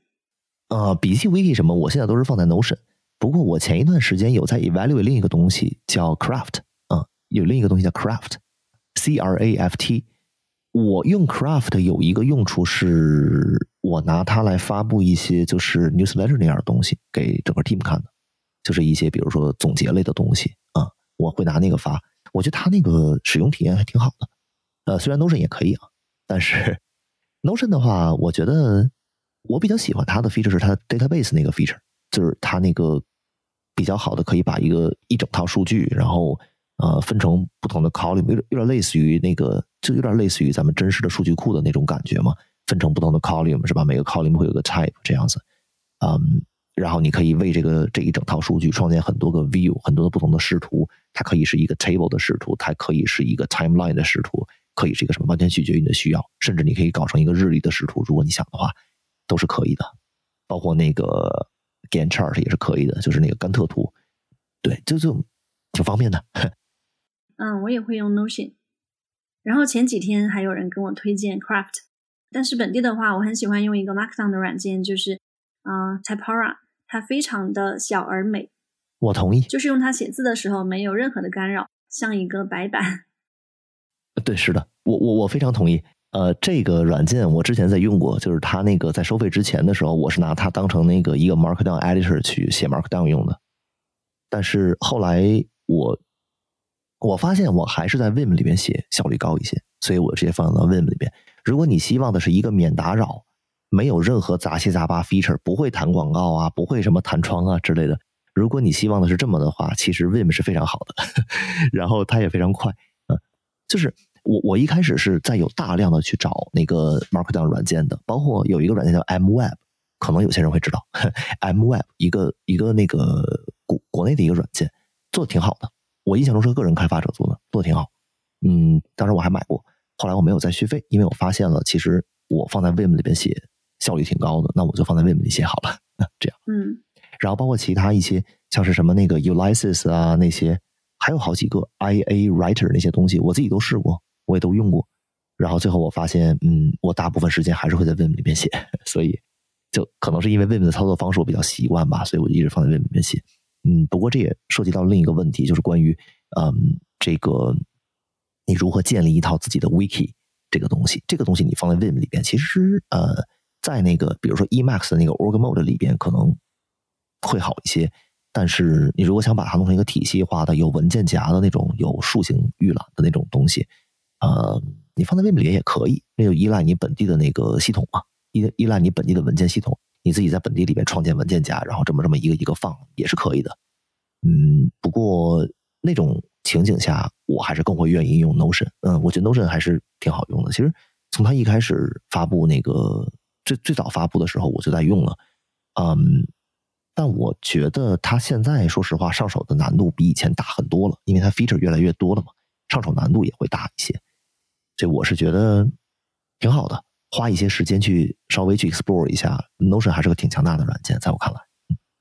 嗯，我们接下来聊一下在公司的工作体验。我之前有看到《财富》杂志每年都会评选出美国最适宜工作的一百家公司榜单，然后思科二十五年来都有被选入榜单，特别是在二零二一和二零二二，它是排在这个榜单的第一名。对这个。首首先这件事情我们内部也很开心啊，因为我们内部还专门为这个事儿，就是那个 CEO 讲话呀，然后那些 C 什么 O 的那些人啊都来讲话呀，就表示很开心啊。然后我们好像连续两年拿了个第一啊，对对对，是有是有这么个事儿。嗯嗯，那公司有没有一套体系支持你们的职业发展？嗯，我能想到的就是提供免费的培训，或者是提供资金让你们参加会议或者课程。嗯。其实是很多的。其实我们在这个内部平台上会有对个人能力的 evaluation，就是对个人能力的评估。然后我们的 manager 呢就会定期去跟我们，嗯，做这些评估啊，就是做里边的一些，比如说讨论一下我们之前定的目标是怎么样子的，实现的情况怎么样，以及未来想要怎么样啊。然后呃，目前我们有什么东西需要，就是 action items，我们需要去去这个 take 的这样子。所以就是会聊一些这些内容。那这一些就对我们的那个未来的规划，我觉得。还挺有帮助的，而且这件事情并不只限在我们公司里边。我所知道的，你像周围的朋友啊什么，他们的公司里边也都会有一些类似的呃做法，就是他会呃，其实说到底，形式上大差不差的，都是这种啊，看一下之前我们的目标是怎么样，然后呢，目前我们有什么事情是需要再提升的啊，以及需要注意什么啊。哪些方面可以优化的，或者说哪些方面本来做的就很好，可以继续保持的，就这些东西，然后再讨论一下未来啊，未来你的这个职业规划是怎么样的呀？你是要转到管理岗啊，还是需要想要换一条赛道啊？还是想要就是说在这个领域上，比如说在技术这条路线上继续往后走啊，或者怎么样？还是说转 PM 什么的？这些就是跟 manager 都是可以聊的。就其实 manager 的话，他并不只是去给你定任务，就是给你去分配任务，让你去修 bug，并不只是这些。它还有一个非常重要的这个任务，就是要帮助你规划好你的这个 career path，这种感觉，这个是一定会有的。然后，呃，除了这些以外，我们如果要是聊偏技术一点的东西的话，其实就是各种各样的学习平台。我们本身就是有这个和几个比较知名的学习平台是有合作的啊，嗯，所以他们上面的内容我们都是可以啊免费看的。然后。内容也非常全面，因为比如说有出版商啊，有一些是那个嗯在线学习的这个平台啊之类的，就直接去学就可以了。只要你想学，其实这些东西都是有办法的。然后最后一点就是关于这个刚才我们提到会议这些东西啊，会议这些其实呃包括比如说公司这些公司这个平台上面没有提供的这个课程是吧？你说我我发现了一个特别好的教程，我想买，这行不行？嗯，首先这个事情一般来说啊，这个不限于我们公司。嗯，一般来说是取决于你的这个啊，你在的这个大组，或者是你在这个 BU，BU 就是那个 business unit，取决于他们的预算的。如果他们的预算够的话，当然没有问题。如果他们举个例子啊，有一些 BU，呃，整个 org 情况都不太好，是吧？今年刚裁了好多好多人，这种情况的话，大概率可能至少今年不会有，但是下一年或者下一个季度没准就会有。我自己其实去参加过三次 NGConf，嗯，每一次批准的还都比较顺利，只是。我也会叫什么 “quote and quote”，就是反哺团队这样子。因为我觉得，既然他能给我这个机会去的话，那同时我学到的东西，或者是我收获到的一些呃新的 idea 也好，一些新的东西也好，我都会愿意去回来去跟大家分享。嗯，这个挺好的。比如说，我在学习课程之后，就有一些课程是我在网上找到的，我觉得还不错的，然后啊。要一个预算，然后我把它买下来，然后我再去学。学习完之后，哎，就就跟大家分享。但这是我在里面学到的，嗯，有几点好处吧。第一点就是它可以帮助我巩固一下我已经学过的知识。这些知识就是属于我看了一遍，或者是我做了一遍，这是第一次接触到这些知识。那我在分享给大家的时候，其实相当于我自己又又准备了一遍相关的内容，我又接触了一遍，最后在讲出来的时候，嗯。重复了一遍，就多重复这件事情，在我看来，对学东西来说完全不会有任何坏处。然后第二点就是，这其实是也为组里边的同事们就提供一个懒人包，这种的，就是大家不用再去花更多的时间重新再学一遍这些内容，对吧？我可以跟大家说清楚哪些东西是重要的呀，哪些东西是我们现在可以就用上的呀，或者是什么。这样的话，嗯，如果组里边人很多，或者是我的分享可以扩展到整个大组里边去的话，呃，这个其实对整个团队来说也是有帮助的嘛。最后一点就是我们在分享的过程中，其实很多时候会引发大家的提高质量的问题啊，或者是引发大家一些讨论，因为大家会有自己的理解，会有自己的想法呀，跟这个讲的内容可能会有不一样的呀什么的，我们都会去讨论一些这些其实。高质量的讨论和问题的话，其实也是可以帮助我自己换一个维度去思考，或者是换一个方向、换一个角度去思考这些问题，或者说是帮助我自己去更深入的去探究和思考。这样，对我觉得就是你在自己学了之后，去发起这样一个分享会，这个很棒。那这种氛围是你作为一个 leader，你在这个组里去推行的，还是说你感觉整个公司其实都有这样的分享的氛围？嗯，好问题。其实我们一直都有类似的 session，只是我们自己的分享就，你像比如说，我们会有一个叫 brown bag session 这个流程。这个东西的话，我印象中是每隔周就会有一次，而且我在其他公司里边也遇到过非常多类似的 session。就是这个 session 就是属于大家可以随意报名的，哪怕你讲的东西是和工作。或者是公司里边的内容不相关的也没有关系，像是之前我在一家公司的时候，我就从他们的这个呃分享里面学到了如何用那个 Jekyll，就是当时是那个呃 GitHub Pages 哦，现在也是呃 GitHub 那个 Pages 默认的啊 SSG，就是 Static Site Generator，就是你在那个 GitHub Pages 里边，如果你不用那个什么，不用那些什么 React Angular 啊，或者是什么。像是嗯，Astro 啊这类的东西，如果你不用这些的话，你完全可以用 Jekyll，就是那个嗯 GitHub Pages 的默认的模板啊，你可以用它来建网站。哎，对对对，来建一个网站，就是类似于 WordPress 那种感觉，但是没有 WordPress 那么扩展性那么强而已。但是它你做一些那个内容展示是足够用的。我就是在那些这个 session 里面学到了这个东西，就你完全可以跟工作没有关系啊，这没事儿。嗯，但是开发相关，反正大家就是属于愿意来听就来听啊，不愿意来听也可以不来，都完全不强求。所以为什么不叫 brown bag 呢？是因为这个一般都会在中午饭的时间，中午饭的时间，大家拿好午饭啊，就也不用带电脑是吧？你抱着午饭去那儿听就可以了。然后需要做分享的人就在台上讲，跟你讲这个怎么回事啊？你看我现场给你做一个演示啊，或者是怎么样，就是这类的东西。嗯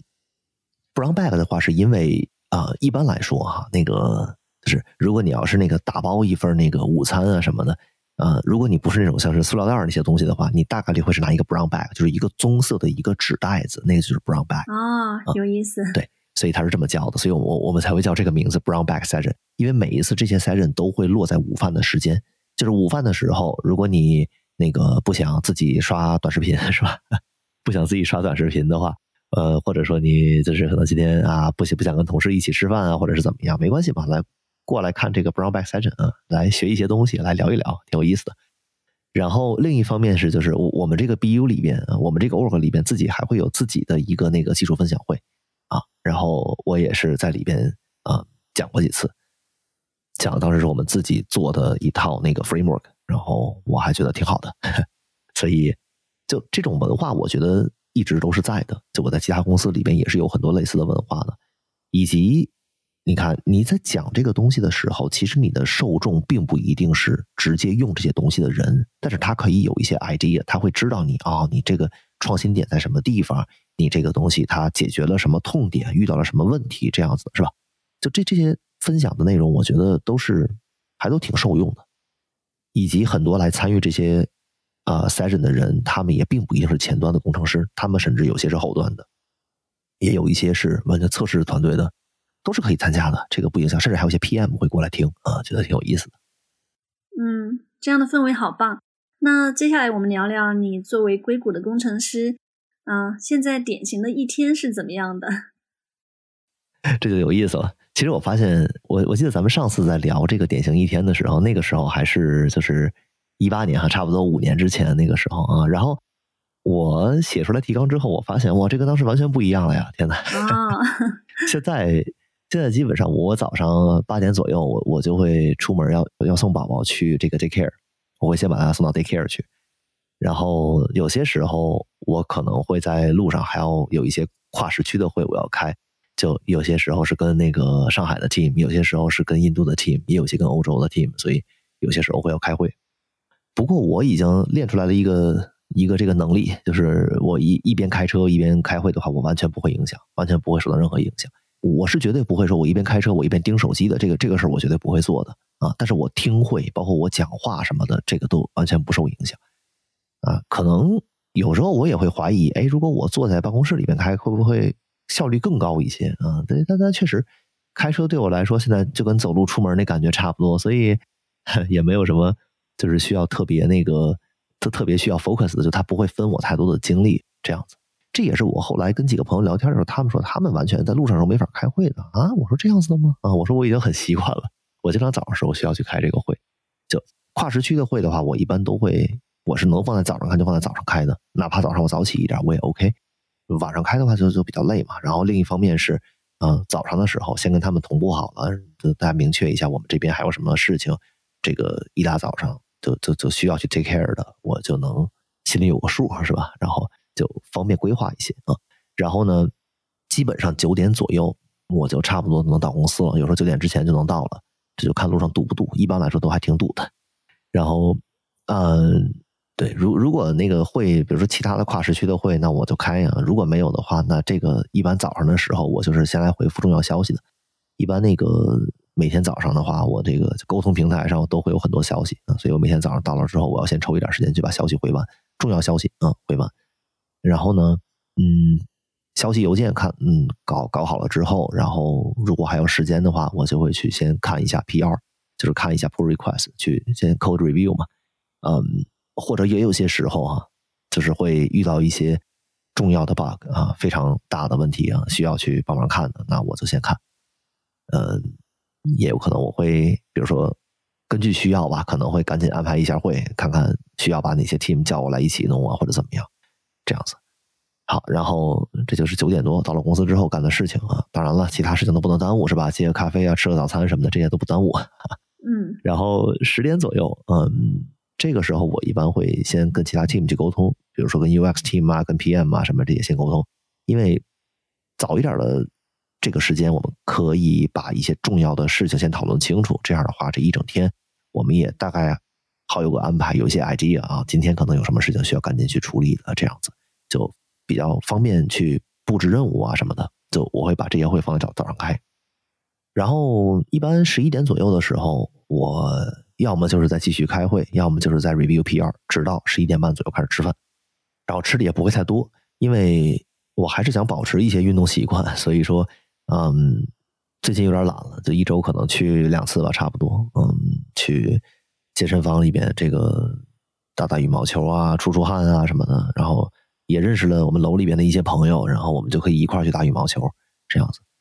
对，这个是中午之前 基本就是这么个安排。然后呢，运动完之后，因为我一般午饭的话拿一点，然后打完球啊，或者是运动完之后，我会再吃一点回来啊。所以一点多回来吃点东西，然后，然后这个时间就会留给 team 去，比如说可以去问问题啊，或者技术相关的讨论啊什么的。如果愿意讨论的话，我们可以讨论。或者如果有什么问题需要帮忙的，那那我就来看一看。一点多这个时候，就刚才说留出来那个呃回答问题嘛，是吧？其实有一些时候，如如果就是在上午的时候，比如说有有那个组员会去问啊，有没有空啊，来那个一起我们看个问题啊，或者是这个东西这这这搞不出来啊，一直有报错啊，怎么回事什么的。呃，一般我都会先让他尝试 offline 去解决。就是就是会先问他，你看这是什么时候出现的呀？到具体什么报错啊？然后这个你怎么写的呀？什么这那的？如果真的是 offline 解决不了的话，那我说行，那那那那个 book 一个时间，我们比如说我们下午这个一点半，下午两点，快速的去这个看一看，快速的去这个 think up 一下，看看到底是什么问题啊？怎么解决？一般一般会这样子，所以这就是一点多回来的时候，一般会留给这个时间用啊。然后到了两点多啊，这个时候基本上就是我终于可以开始干点自己的事情的时间了。我有时候会写代码，啊，有时候会去做 POC，有时候会 debug 一些这个遗留的任务或者是一些重要的任务。然后有些时候会做一些 planning，比如看一看后面还有什么新的东西需要去呃加进来的，或者是这个新的 bug 需要去需要去 design 的，或者也有些时候是嗯，比如说一些 enhancement 我们可以做的，报几个 task 在那块儿，嗯。也可能是，比如说我可能过两天会有一个 demo 啊，会有个 presentation 啊，我会准备一些我的 slides 啊，这样子都是有可能。如果没事的话，我就两点多一直能弄到四点多。嗯，其他的紧急事情如果来了的话，那你没办法，就要先放一放，一般会这样。所以四点多的时候，因为我就要去接娃了嘛，嗯，就为了避开一些高峰嘛，所以我一般四点左右我就会我就会从公司出发，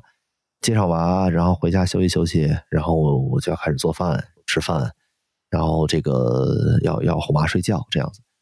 所以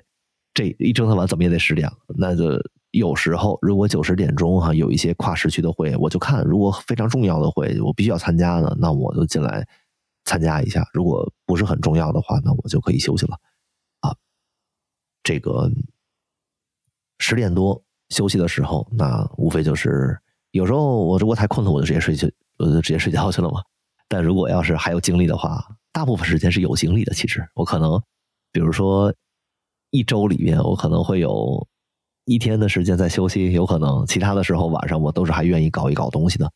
啊，最多一天吧，除非是我非常不舒服什么的，我休息两天，嗯。大部分时候我还是会自己学学东西也好，或者搞一搞家里边的事。你有时候需要报税啊，有时候什么这这那的，就各种各样的杂事啊，需要去搞一搞，或者就是搞一搞自己的 side project。这样，这就是一天。哦，四点多就可以从公司出来，下班很早。四点多出来，但是有时候我晚上还是要开会的，这个没办法。前提是我得保证，就是我这一整天我得把该 follow up 的事情 follow up 完，对吧？然后我要把自己的那个。该写的东西也写好了，所以没什么别的技巧，就是提升效率，没没有别什么技巧。然后定好时间，我这个时间我在搞自己的东西。嗯，我们有事的话，我们晚一点再说。或者有些时候我四点多，比如说出发去接娃的时候，有些朋友有问题，行，没关系，来等我那个一会儿开车路上，咱们电话说，这样子。有时候就会这样子。大多数工程师都这样吗？就是不怎么加班是吧？嗯，这个倒不好说，这个还真的不好说。有些时候，特别是有一些。就是我看到过的一些例子，比如说，呃，当然这种问题其实我自己也出现过。有些时候 plan 的不好啊，我觉得这个东西好像很简单，最后发现啊，这也有问题，那也有问题，那没办法了，那就晚上回家之后多搞一搞吧。这样，嗯，大部分还好了。我们另一方面是因为我们主要是有那个跨时区的一些组嘛，去 think up，所以这个没办法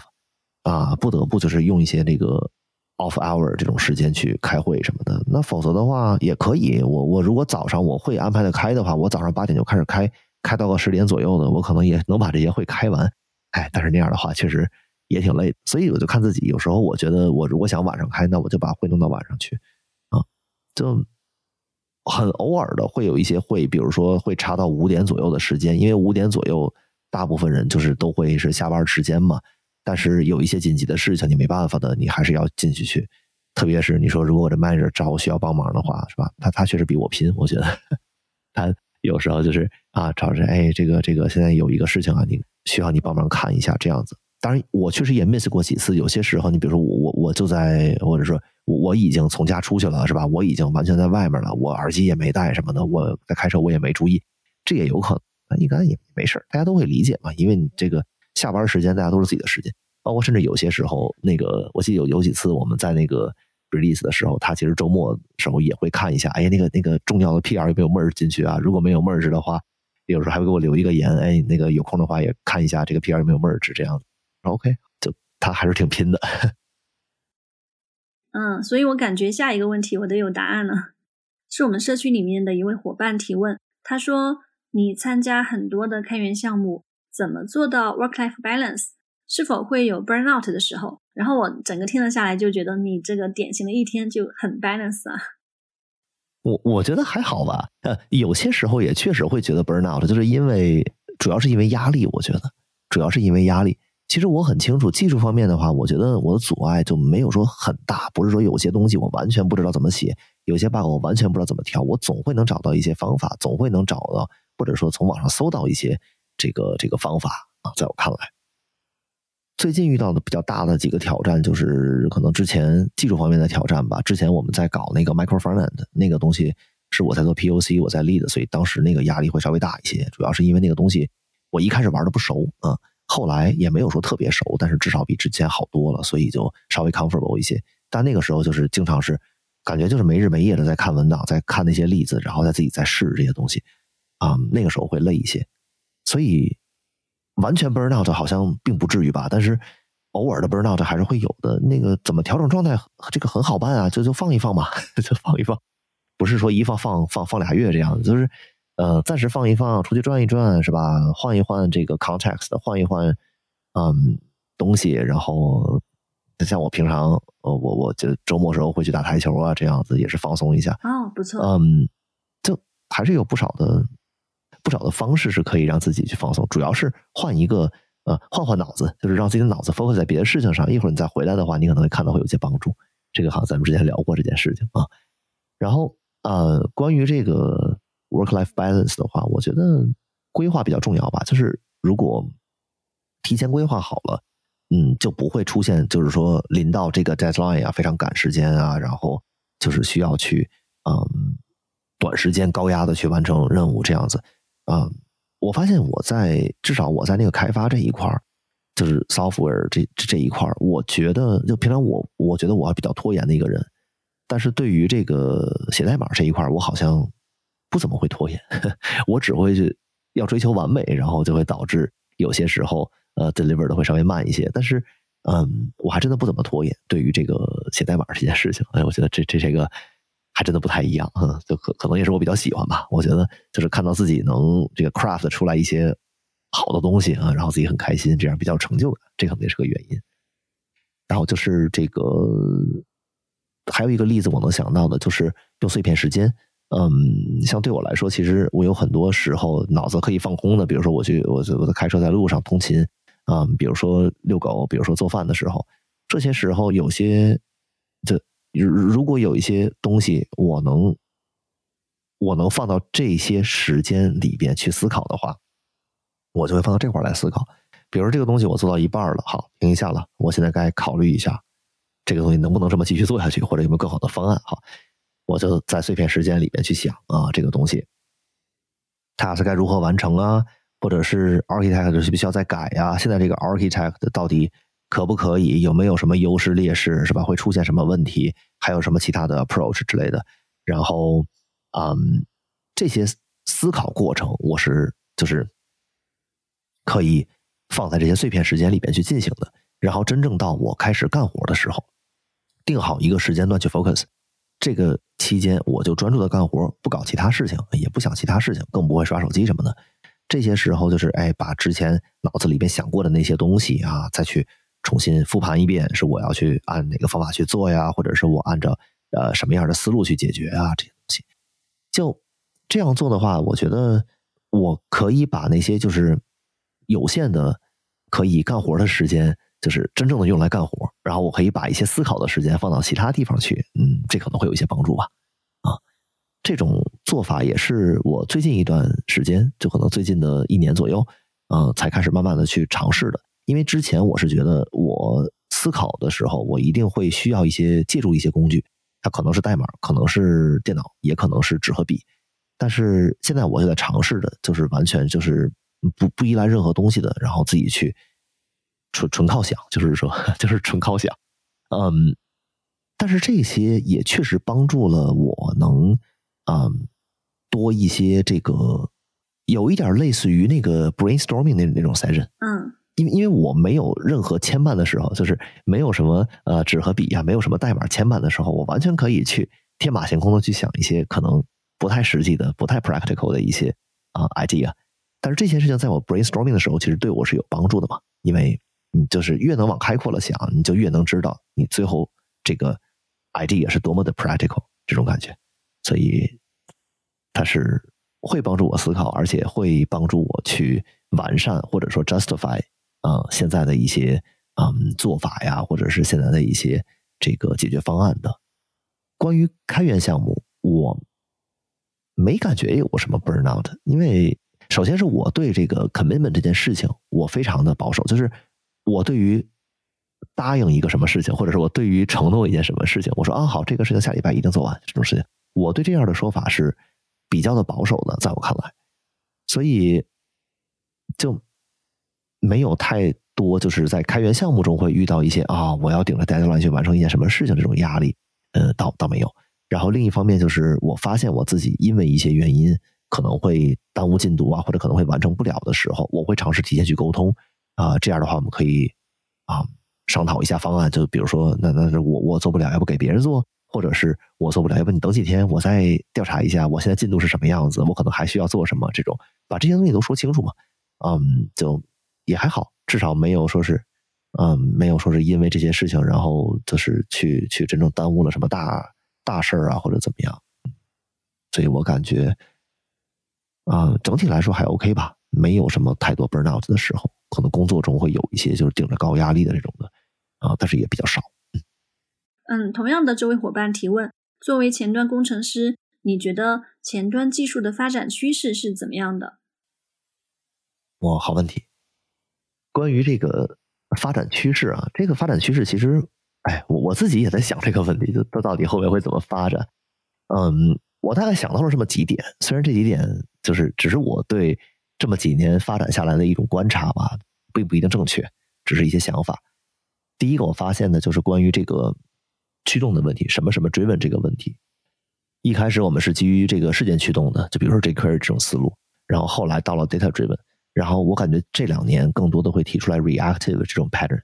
呃，我们可以看到很多新的框架里边都在用这种 reactive 的思路，啊，包括像是 Vue 里边最，你看它应该是最先啊开始广泛的采用 reactive 的。在我看来，我用 Vue 用的不多，虽然 React、Angular 我都用，然后 Vue 的话我也接触过一些，用的不多，嗯。但是我印象中，像是那个 Solid JS 啊这些东西，他们用 Reactive 这些东西用的还挺多的，就用这个思想，用这种思想用的还挺多的。对，这可能是个趋势，在我看来。嗯，然后就是那个呃，关于那个 Rendering 这件事情啊，就是这两年出现了很多新的框架，甚至还有一些说自己叫这个 Meta Framework 的这些东西，就他们他们对于这个 Rendering 这件事情，真的非常多的不同的解决思路。我觉得还挺有意思的。你比如说，那个最开始的时候，大家是就完全是 static 嘛，然后后面就会有这个 multi-page 的 application，然后再往后面就是 single-page application。可能我觉得我真正开始入行，就是大概从 single-page application 这个阶段开始入行的。这个 single-page application 就主要代表就是当时那那那一堆什么呃 backbone JS 啊，然后 Ember JS，包括后面的 Angular、React 这些东西，他们都是属于 single-page。嗯。然后再到后面就会有这个 SSR 介入，就是叫 Server Side Rendering 这个东西介入。嗯，这个后面又 bring up 出来一个新的概念 Hydration，就是你如何填充你的数据嘛，说白了就是这种感觉。还有那个 Partial Hydration 啊这些东西，以及再到后面 Astro 又搞了一个新的 I 啊这个 Islands 这种概念。嗯，哎，这这个说实话，这个不是 Astro 第一个搞的，这个是之前我记得好像是 Etsy 那个网站，对 E T S Y。它是一个卖那种就是属于卖手工品那种网站吧，类似于那样的，就是大家开店的，就是可以自己做一些工艺品，做一些手工艺品，然后在上面卖。这样 Etsy 他们的那个前端的 architect 提供了，呃，是最先提出来这个 islands 这个概念。嗯，后面就是再到 streaming SSR，还有这个 resumability 这些东西，这些东西都是比较新的，最新的一些框架他们提出来的。我记得最新的应该是这个 quick。他提的那个 resumability 这个概念，所以这些都是整个这个 rendering 系统在发展、在变化的这种啊样子。我觉得未来可能还会有更多。嗯，我现现在不敢说是哪个最好用啊。当然，企业里边一般就是像像是一些大公司里边，可能还是会愿意采用 single page application 嘛。在我看来，呃，这个也分场景。如果对于一些嗯比较大型的一些 web app 的话，企业级别的 web application 的话，他们还是会用 single page。但是呢。嗯，根据不同的情况，有时候真的也会采用一些 server side rendering 啊，或者这类的思路，啊，也都很正常。我不同的 pattern 我也都见到我用过。嗯，未来可能会有更多，特别是最近几年这个框架突然一下又冒出来了很多。但是最近几年的框架感觉他们好像并不像之前，比如说像是从 backbone 过渡到 Ember JS，然后过渡到 Angular 再到 React，就是不会像是这种的变化了。啊，更多的是大家都在发明非常多新的。啊，一些机制或者是新的一些概念，这样子就感觉跟之前有点不一样了。所以，rendering approach 这件事情，我觉得未来还会有更多，嗯，以及更多的新框架也会带来非常多的新的尝试和新的创新，嗯，就非常好，就至少还能证明前端在发展，挺好的。然后另一点就是，呃，关于标准规范的问题，嗯，这个我觉得可以从两个方面举例子，一个是 Web Component 去举例子，这个东西。我记得在当时还都不存在，现在就感觉突然一下火起来了。这个东西，嗯，它不光是可以帮助 reusability，就是复用嘛，然后另一方面就是帮助跨平台。我我们不再有这些呃浏览器支持的这些限制啊之类的啊，以及它也可以跨越不同的框架，就它也不再挑你到底是在哪个框架里面用的这个东西，你框架还可以用自己的框架没有问题，data driven 的框架你都可以用，甚至是 reactive 的框架你也都可以用。嗯，但是它提供的是一种从 browser 这个角度出发的一种解决方案，就是 web component。嗯，类似的还有那个叫 temporal 这个东西的话，就是它那个呃，机呃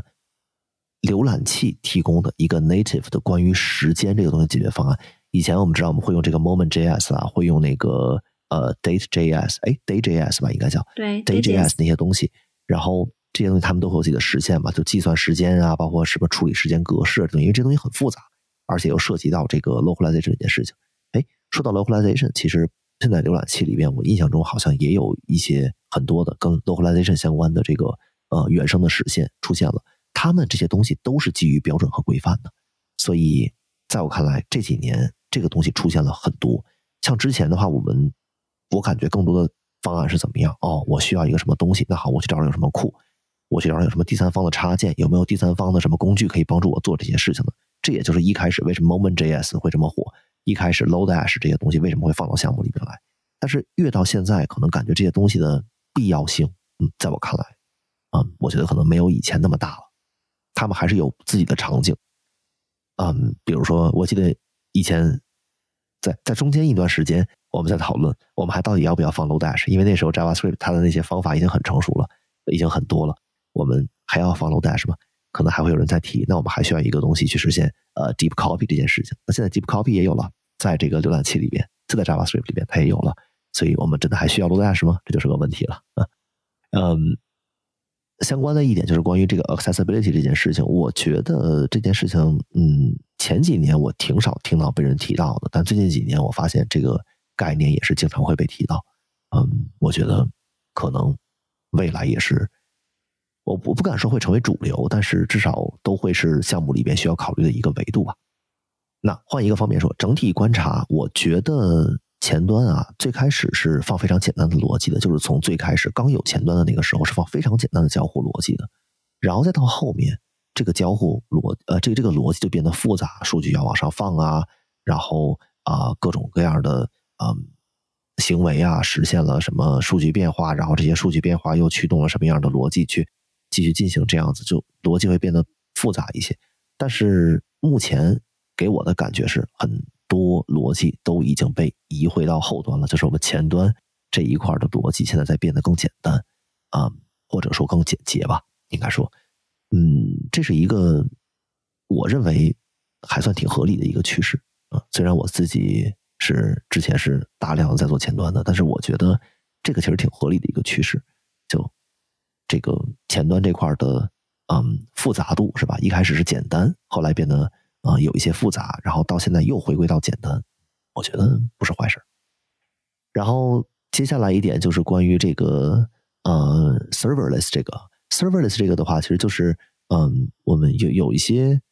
网站也好，或者是一些比较简单的网站，你实现的时候，你并不一定需要一个这个 server，并不一定需要一个后端，但这个东西，嗯。就是你可以用一些比较简单的 static site generator，就是那个叫呃静态网站的生成器，用这个东西，然后再配合上一些嗯 serverless 的服务，比如说 Amazon 的那个叫 Lambda，好像是叫 Lambda，对，嗯，或者是啊 Netlify 他们也提供那个是叫 Action 吧，还是叫啥的，就类似于吧。这个其实可以参考一个东西叫 Jams Jamstack，就是这个叫 JavaScript API 和 Markup。这是他们是那个好像就是 Netlify 提出来的一个思想啊，一个那个叫一个架构，这个 Jamstack 呃 J A M 就是大写的 J A M 啊 JavaScript API 和 Markup 这个 stack，嗯，我觉得当时看来真的挺创新的，就挺 progressive 的，嗯，一个 idea。然后最近几年感觉哎，这个思路还挺好的，所以这也是另一个原因，为什么嗯，就是。前端这边放的内容可以变少一些，因为有一些东西你可以放到 serverless function 里面去做啊，这也是一个原因啊，在我看来。然后最后一点，关于 infra level 的一些东西，嗯，这个是前几年我觉得从 Deno 开始，就是那个 D E N O 这个东西，从它开始引领的一个潮流。后来又出现了不同的嗯平台，然后最近非常火的一个东西就是 Bun，呃 B U N 这个东西。如果有兴趣的话，我觉得可以了可以去了解一下。呃，我试了一下，我觉得体验还不错啊，我觉得体验还不错，用起来还挺还还挺顺手的。虽然它现在功能肯定是没有，就它的那些实现什么的肯定是没有那个 Node 那么完备嘛，但是我觉得非常的非常的 promising 的一个平台。嗯，你刚刚讲了很多的点，其实对我这个初级的 Web 开发者来说也很受用。当然，接下来需要再去深入学习。那回顾自己的转行经历和职业发展经历，你觉得自己有没有一些重要的时刻？然后在那些时刻，你做对了哪些事情，才一步步的到达现在的状态？嗯，对的事情嘛，我们就说对的事情，我觉得。值得庆祝的就是加入了合适的队伍，找到了合适的 mentor，嗯，这些东西就是让自己会有一些提升。加入合适的队伍，特别是在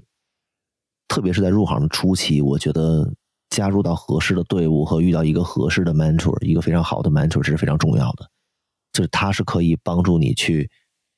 规范一下你之后的一些 思路啊，或者是想法，或者是一些做法，就有一些帮助。这件事情的话，就是。一开始如果没有接触到的话，后面就无非就是也不是不能学到，就是 learn it hard way 这种感觉。有一些时候，比如说有一些已经成为一种思维定式的事情了，会造成一些影响啊，造成一些不好的结果。这些你后面慢慢的会学到，然后慢慢的会去矫正自己。但是如果在初期有人给一个非常好的指导，给一个非常好的 tip，告诉你这样做呃不好，怎么样更好，提升就会很大，而且会少走很多弯路嘛。明白。那你觉得自己现在还有什么局限？在打破之后，才能进入下一个阶段？嗯，局限的话，就是刚才我们提到了一些点，就是呃，我在这个过程中，我也会纠正掉一些自己的行为啊，或者是找一些折中的方案啊，或者说，嗯，事在人为，是吧？做一些事情，这个是没办法的。我觉得局限可能是在于有些时候，我对于细节的追求，或者说对于完美的追求，这样子虽然百分之百的完美 （hundred percent perfect） 这是不太可能实现的，但是我自己本身就是有一些执念，然后包括我对自己的要求也是基本上就是这个样子。所以，嗯，我不是那种嗯得过且过那种人，嗯，所以这可能某些程度上来看是一种局限吧。就换句话说，我可以这么要求自己，但是我不应该这么要求别人。这可能是一个思路的转换，嗯，我对自己的期待其实就是，以后就是在技术道路上越走越远就好了。我暂时没有想过就是要去转到管理岗啊什么的，嗯，就是 who knows，也可能是我可能过两年、过三年之后，我可能要去想做管理岗或者怎么样，这也有可能啊啊，甚至我也可能完全去换另一个行业，这也有可能，这个我还不知道。但是从目前的角度看，我觉得技术这块还是有很多地方可以 explore 的，而且在这个地方。在这个里边去 explore 的话，我自己也非常的 enjoy，所以嗯，我可能还会在这儿吧。对，在今天的聊天里面，你分享了非常多的关于开发者成长的思考。那如果要把这些思考总结成三点，嗯，给我们想要成为高级开发者的初级开发者们参考，你会说哪三点呢？呃，那第一点就是，好像是贯穿。贯穿整个咱们聊天的，就是关于保持好奇，嗯，好奇心，然后呢，嗯，同时保持谦虚，就是这个这个都是老话了，谦虚使人进步嘛。保持好奇心，保持谦虚，这样的话我们才能学到更多东西，然后提升自己，这样子，这是第一个。嗯，第二个的话就是就是 think from higher level，这个我们在那个刚才说是初级到中级、高级变化的时候，我们谈到过这一点。Higher level 这块指的就是就是从更高的一个维度去看这些事情，这也就是我们刚才说，呃，初级、中级、高级，它关注的 scope 是不一样的，关注点是不一样的。那我们从自己的角度来说，我觉得可以先做好这一块的准备。那我们看到一个东西的时候，跳出这个东西本身，往高了、往远一些，或者站在更高的角度上对这东西进行一些思考。举个例子，比如说我们在学习的时候，在学习框架的时候啊。我们知道这个语法是这样子，那个语法是那样子，是吧？这块这么写，那块那么写。可是从更高的角度来看，他为什么要这么去做？甚至是我们再跳出这个框架本身，从不同的框架之间，他们有没有类似的这些思路，有没有类似这样子的做法是这个共通的？我觉得如果能发现这些共通之处，这就可以保证我们，比如说我们只花了一点时间学一个框架，但是我们从这些点可以推出其他框架里边也是这样的思路的话，那其实我们几个框架我们都会了。这就是从这个 higher level 去思考的一种好处吧，啊，然后最后一点那就是多关注一些代码之外的事情嘛，嗯，这个不光是呃说我们这个 soft skill 是吧，交流能力啊什么的。啊，当然还有就是，比如说家庭啊，比如说这个生活呀、朋友啊什么的，这些还都是有挺多事情值得我们去关注的。好的，谢谢你分享这么多的经历和思考，内容非常的丰富，相信会对很多想要转行成为开发者的朋友，或者是正在技术路上提升自己的朋友都有帮助。希望有帮助。嗯，那这期节目就到这里啦。好，谢谢。谢谢收听，希望你喜欢这期节目，并把它分享给朋友们。下周见。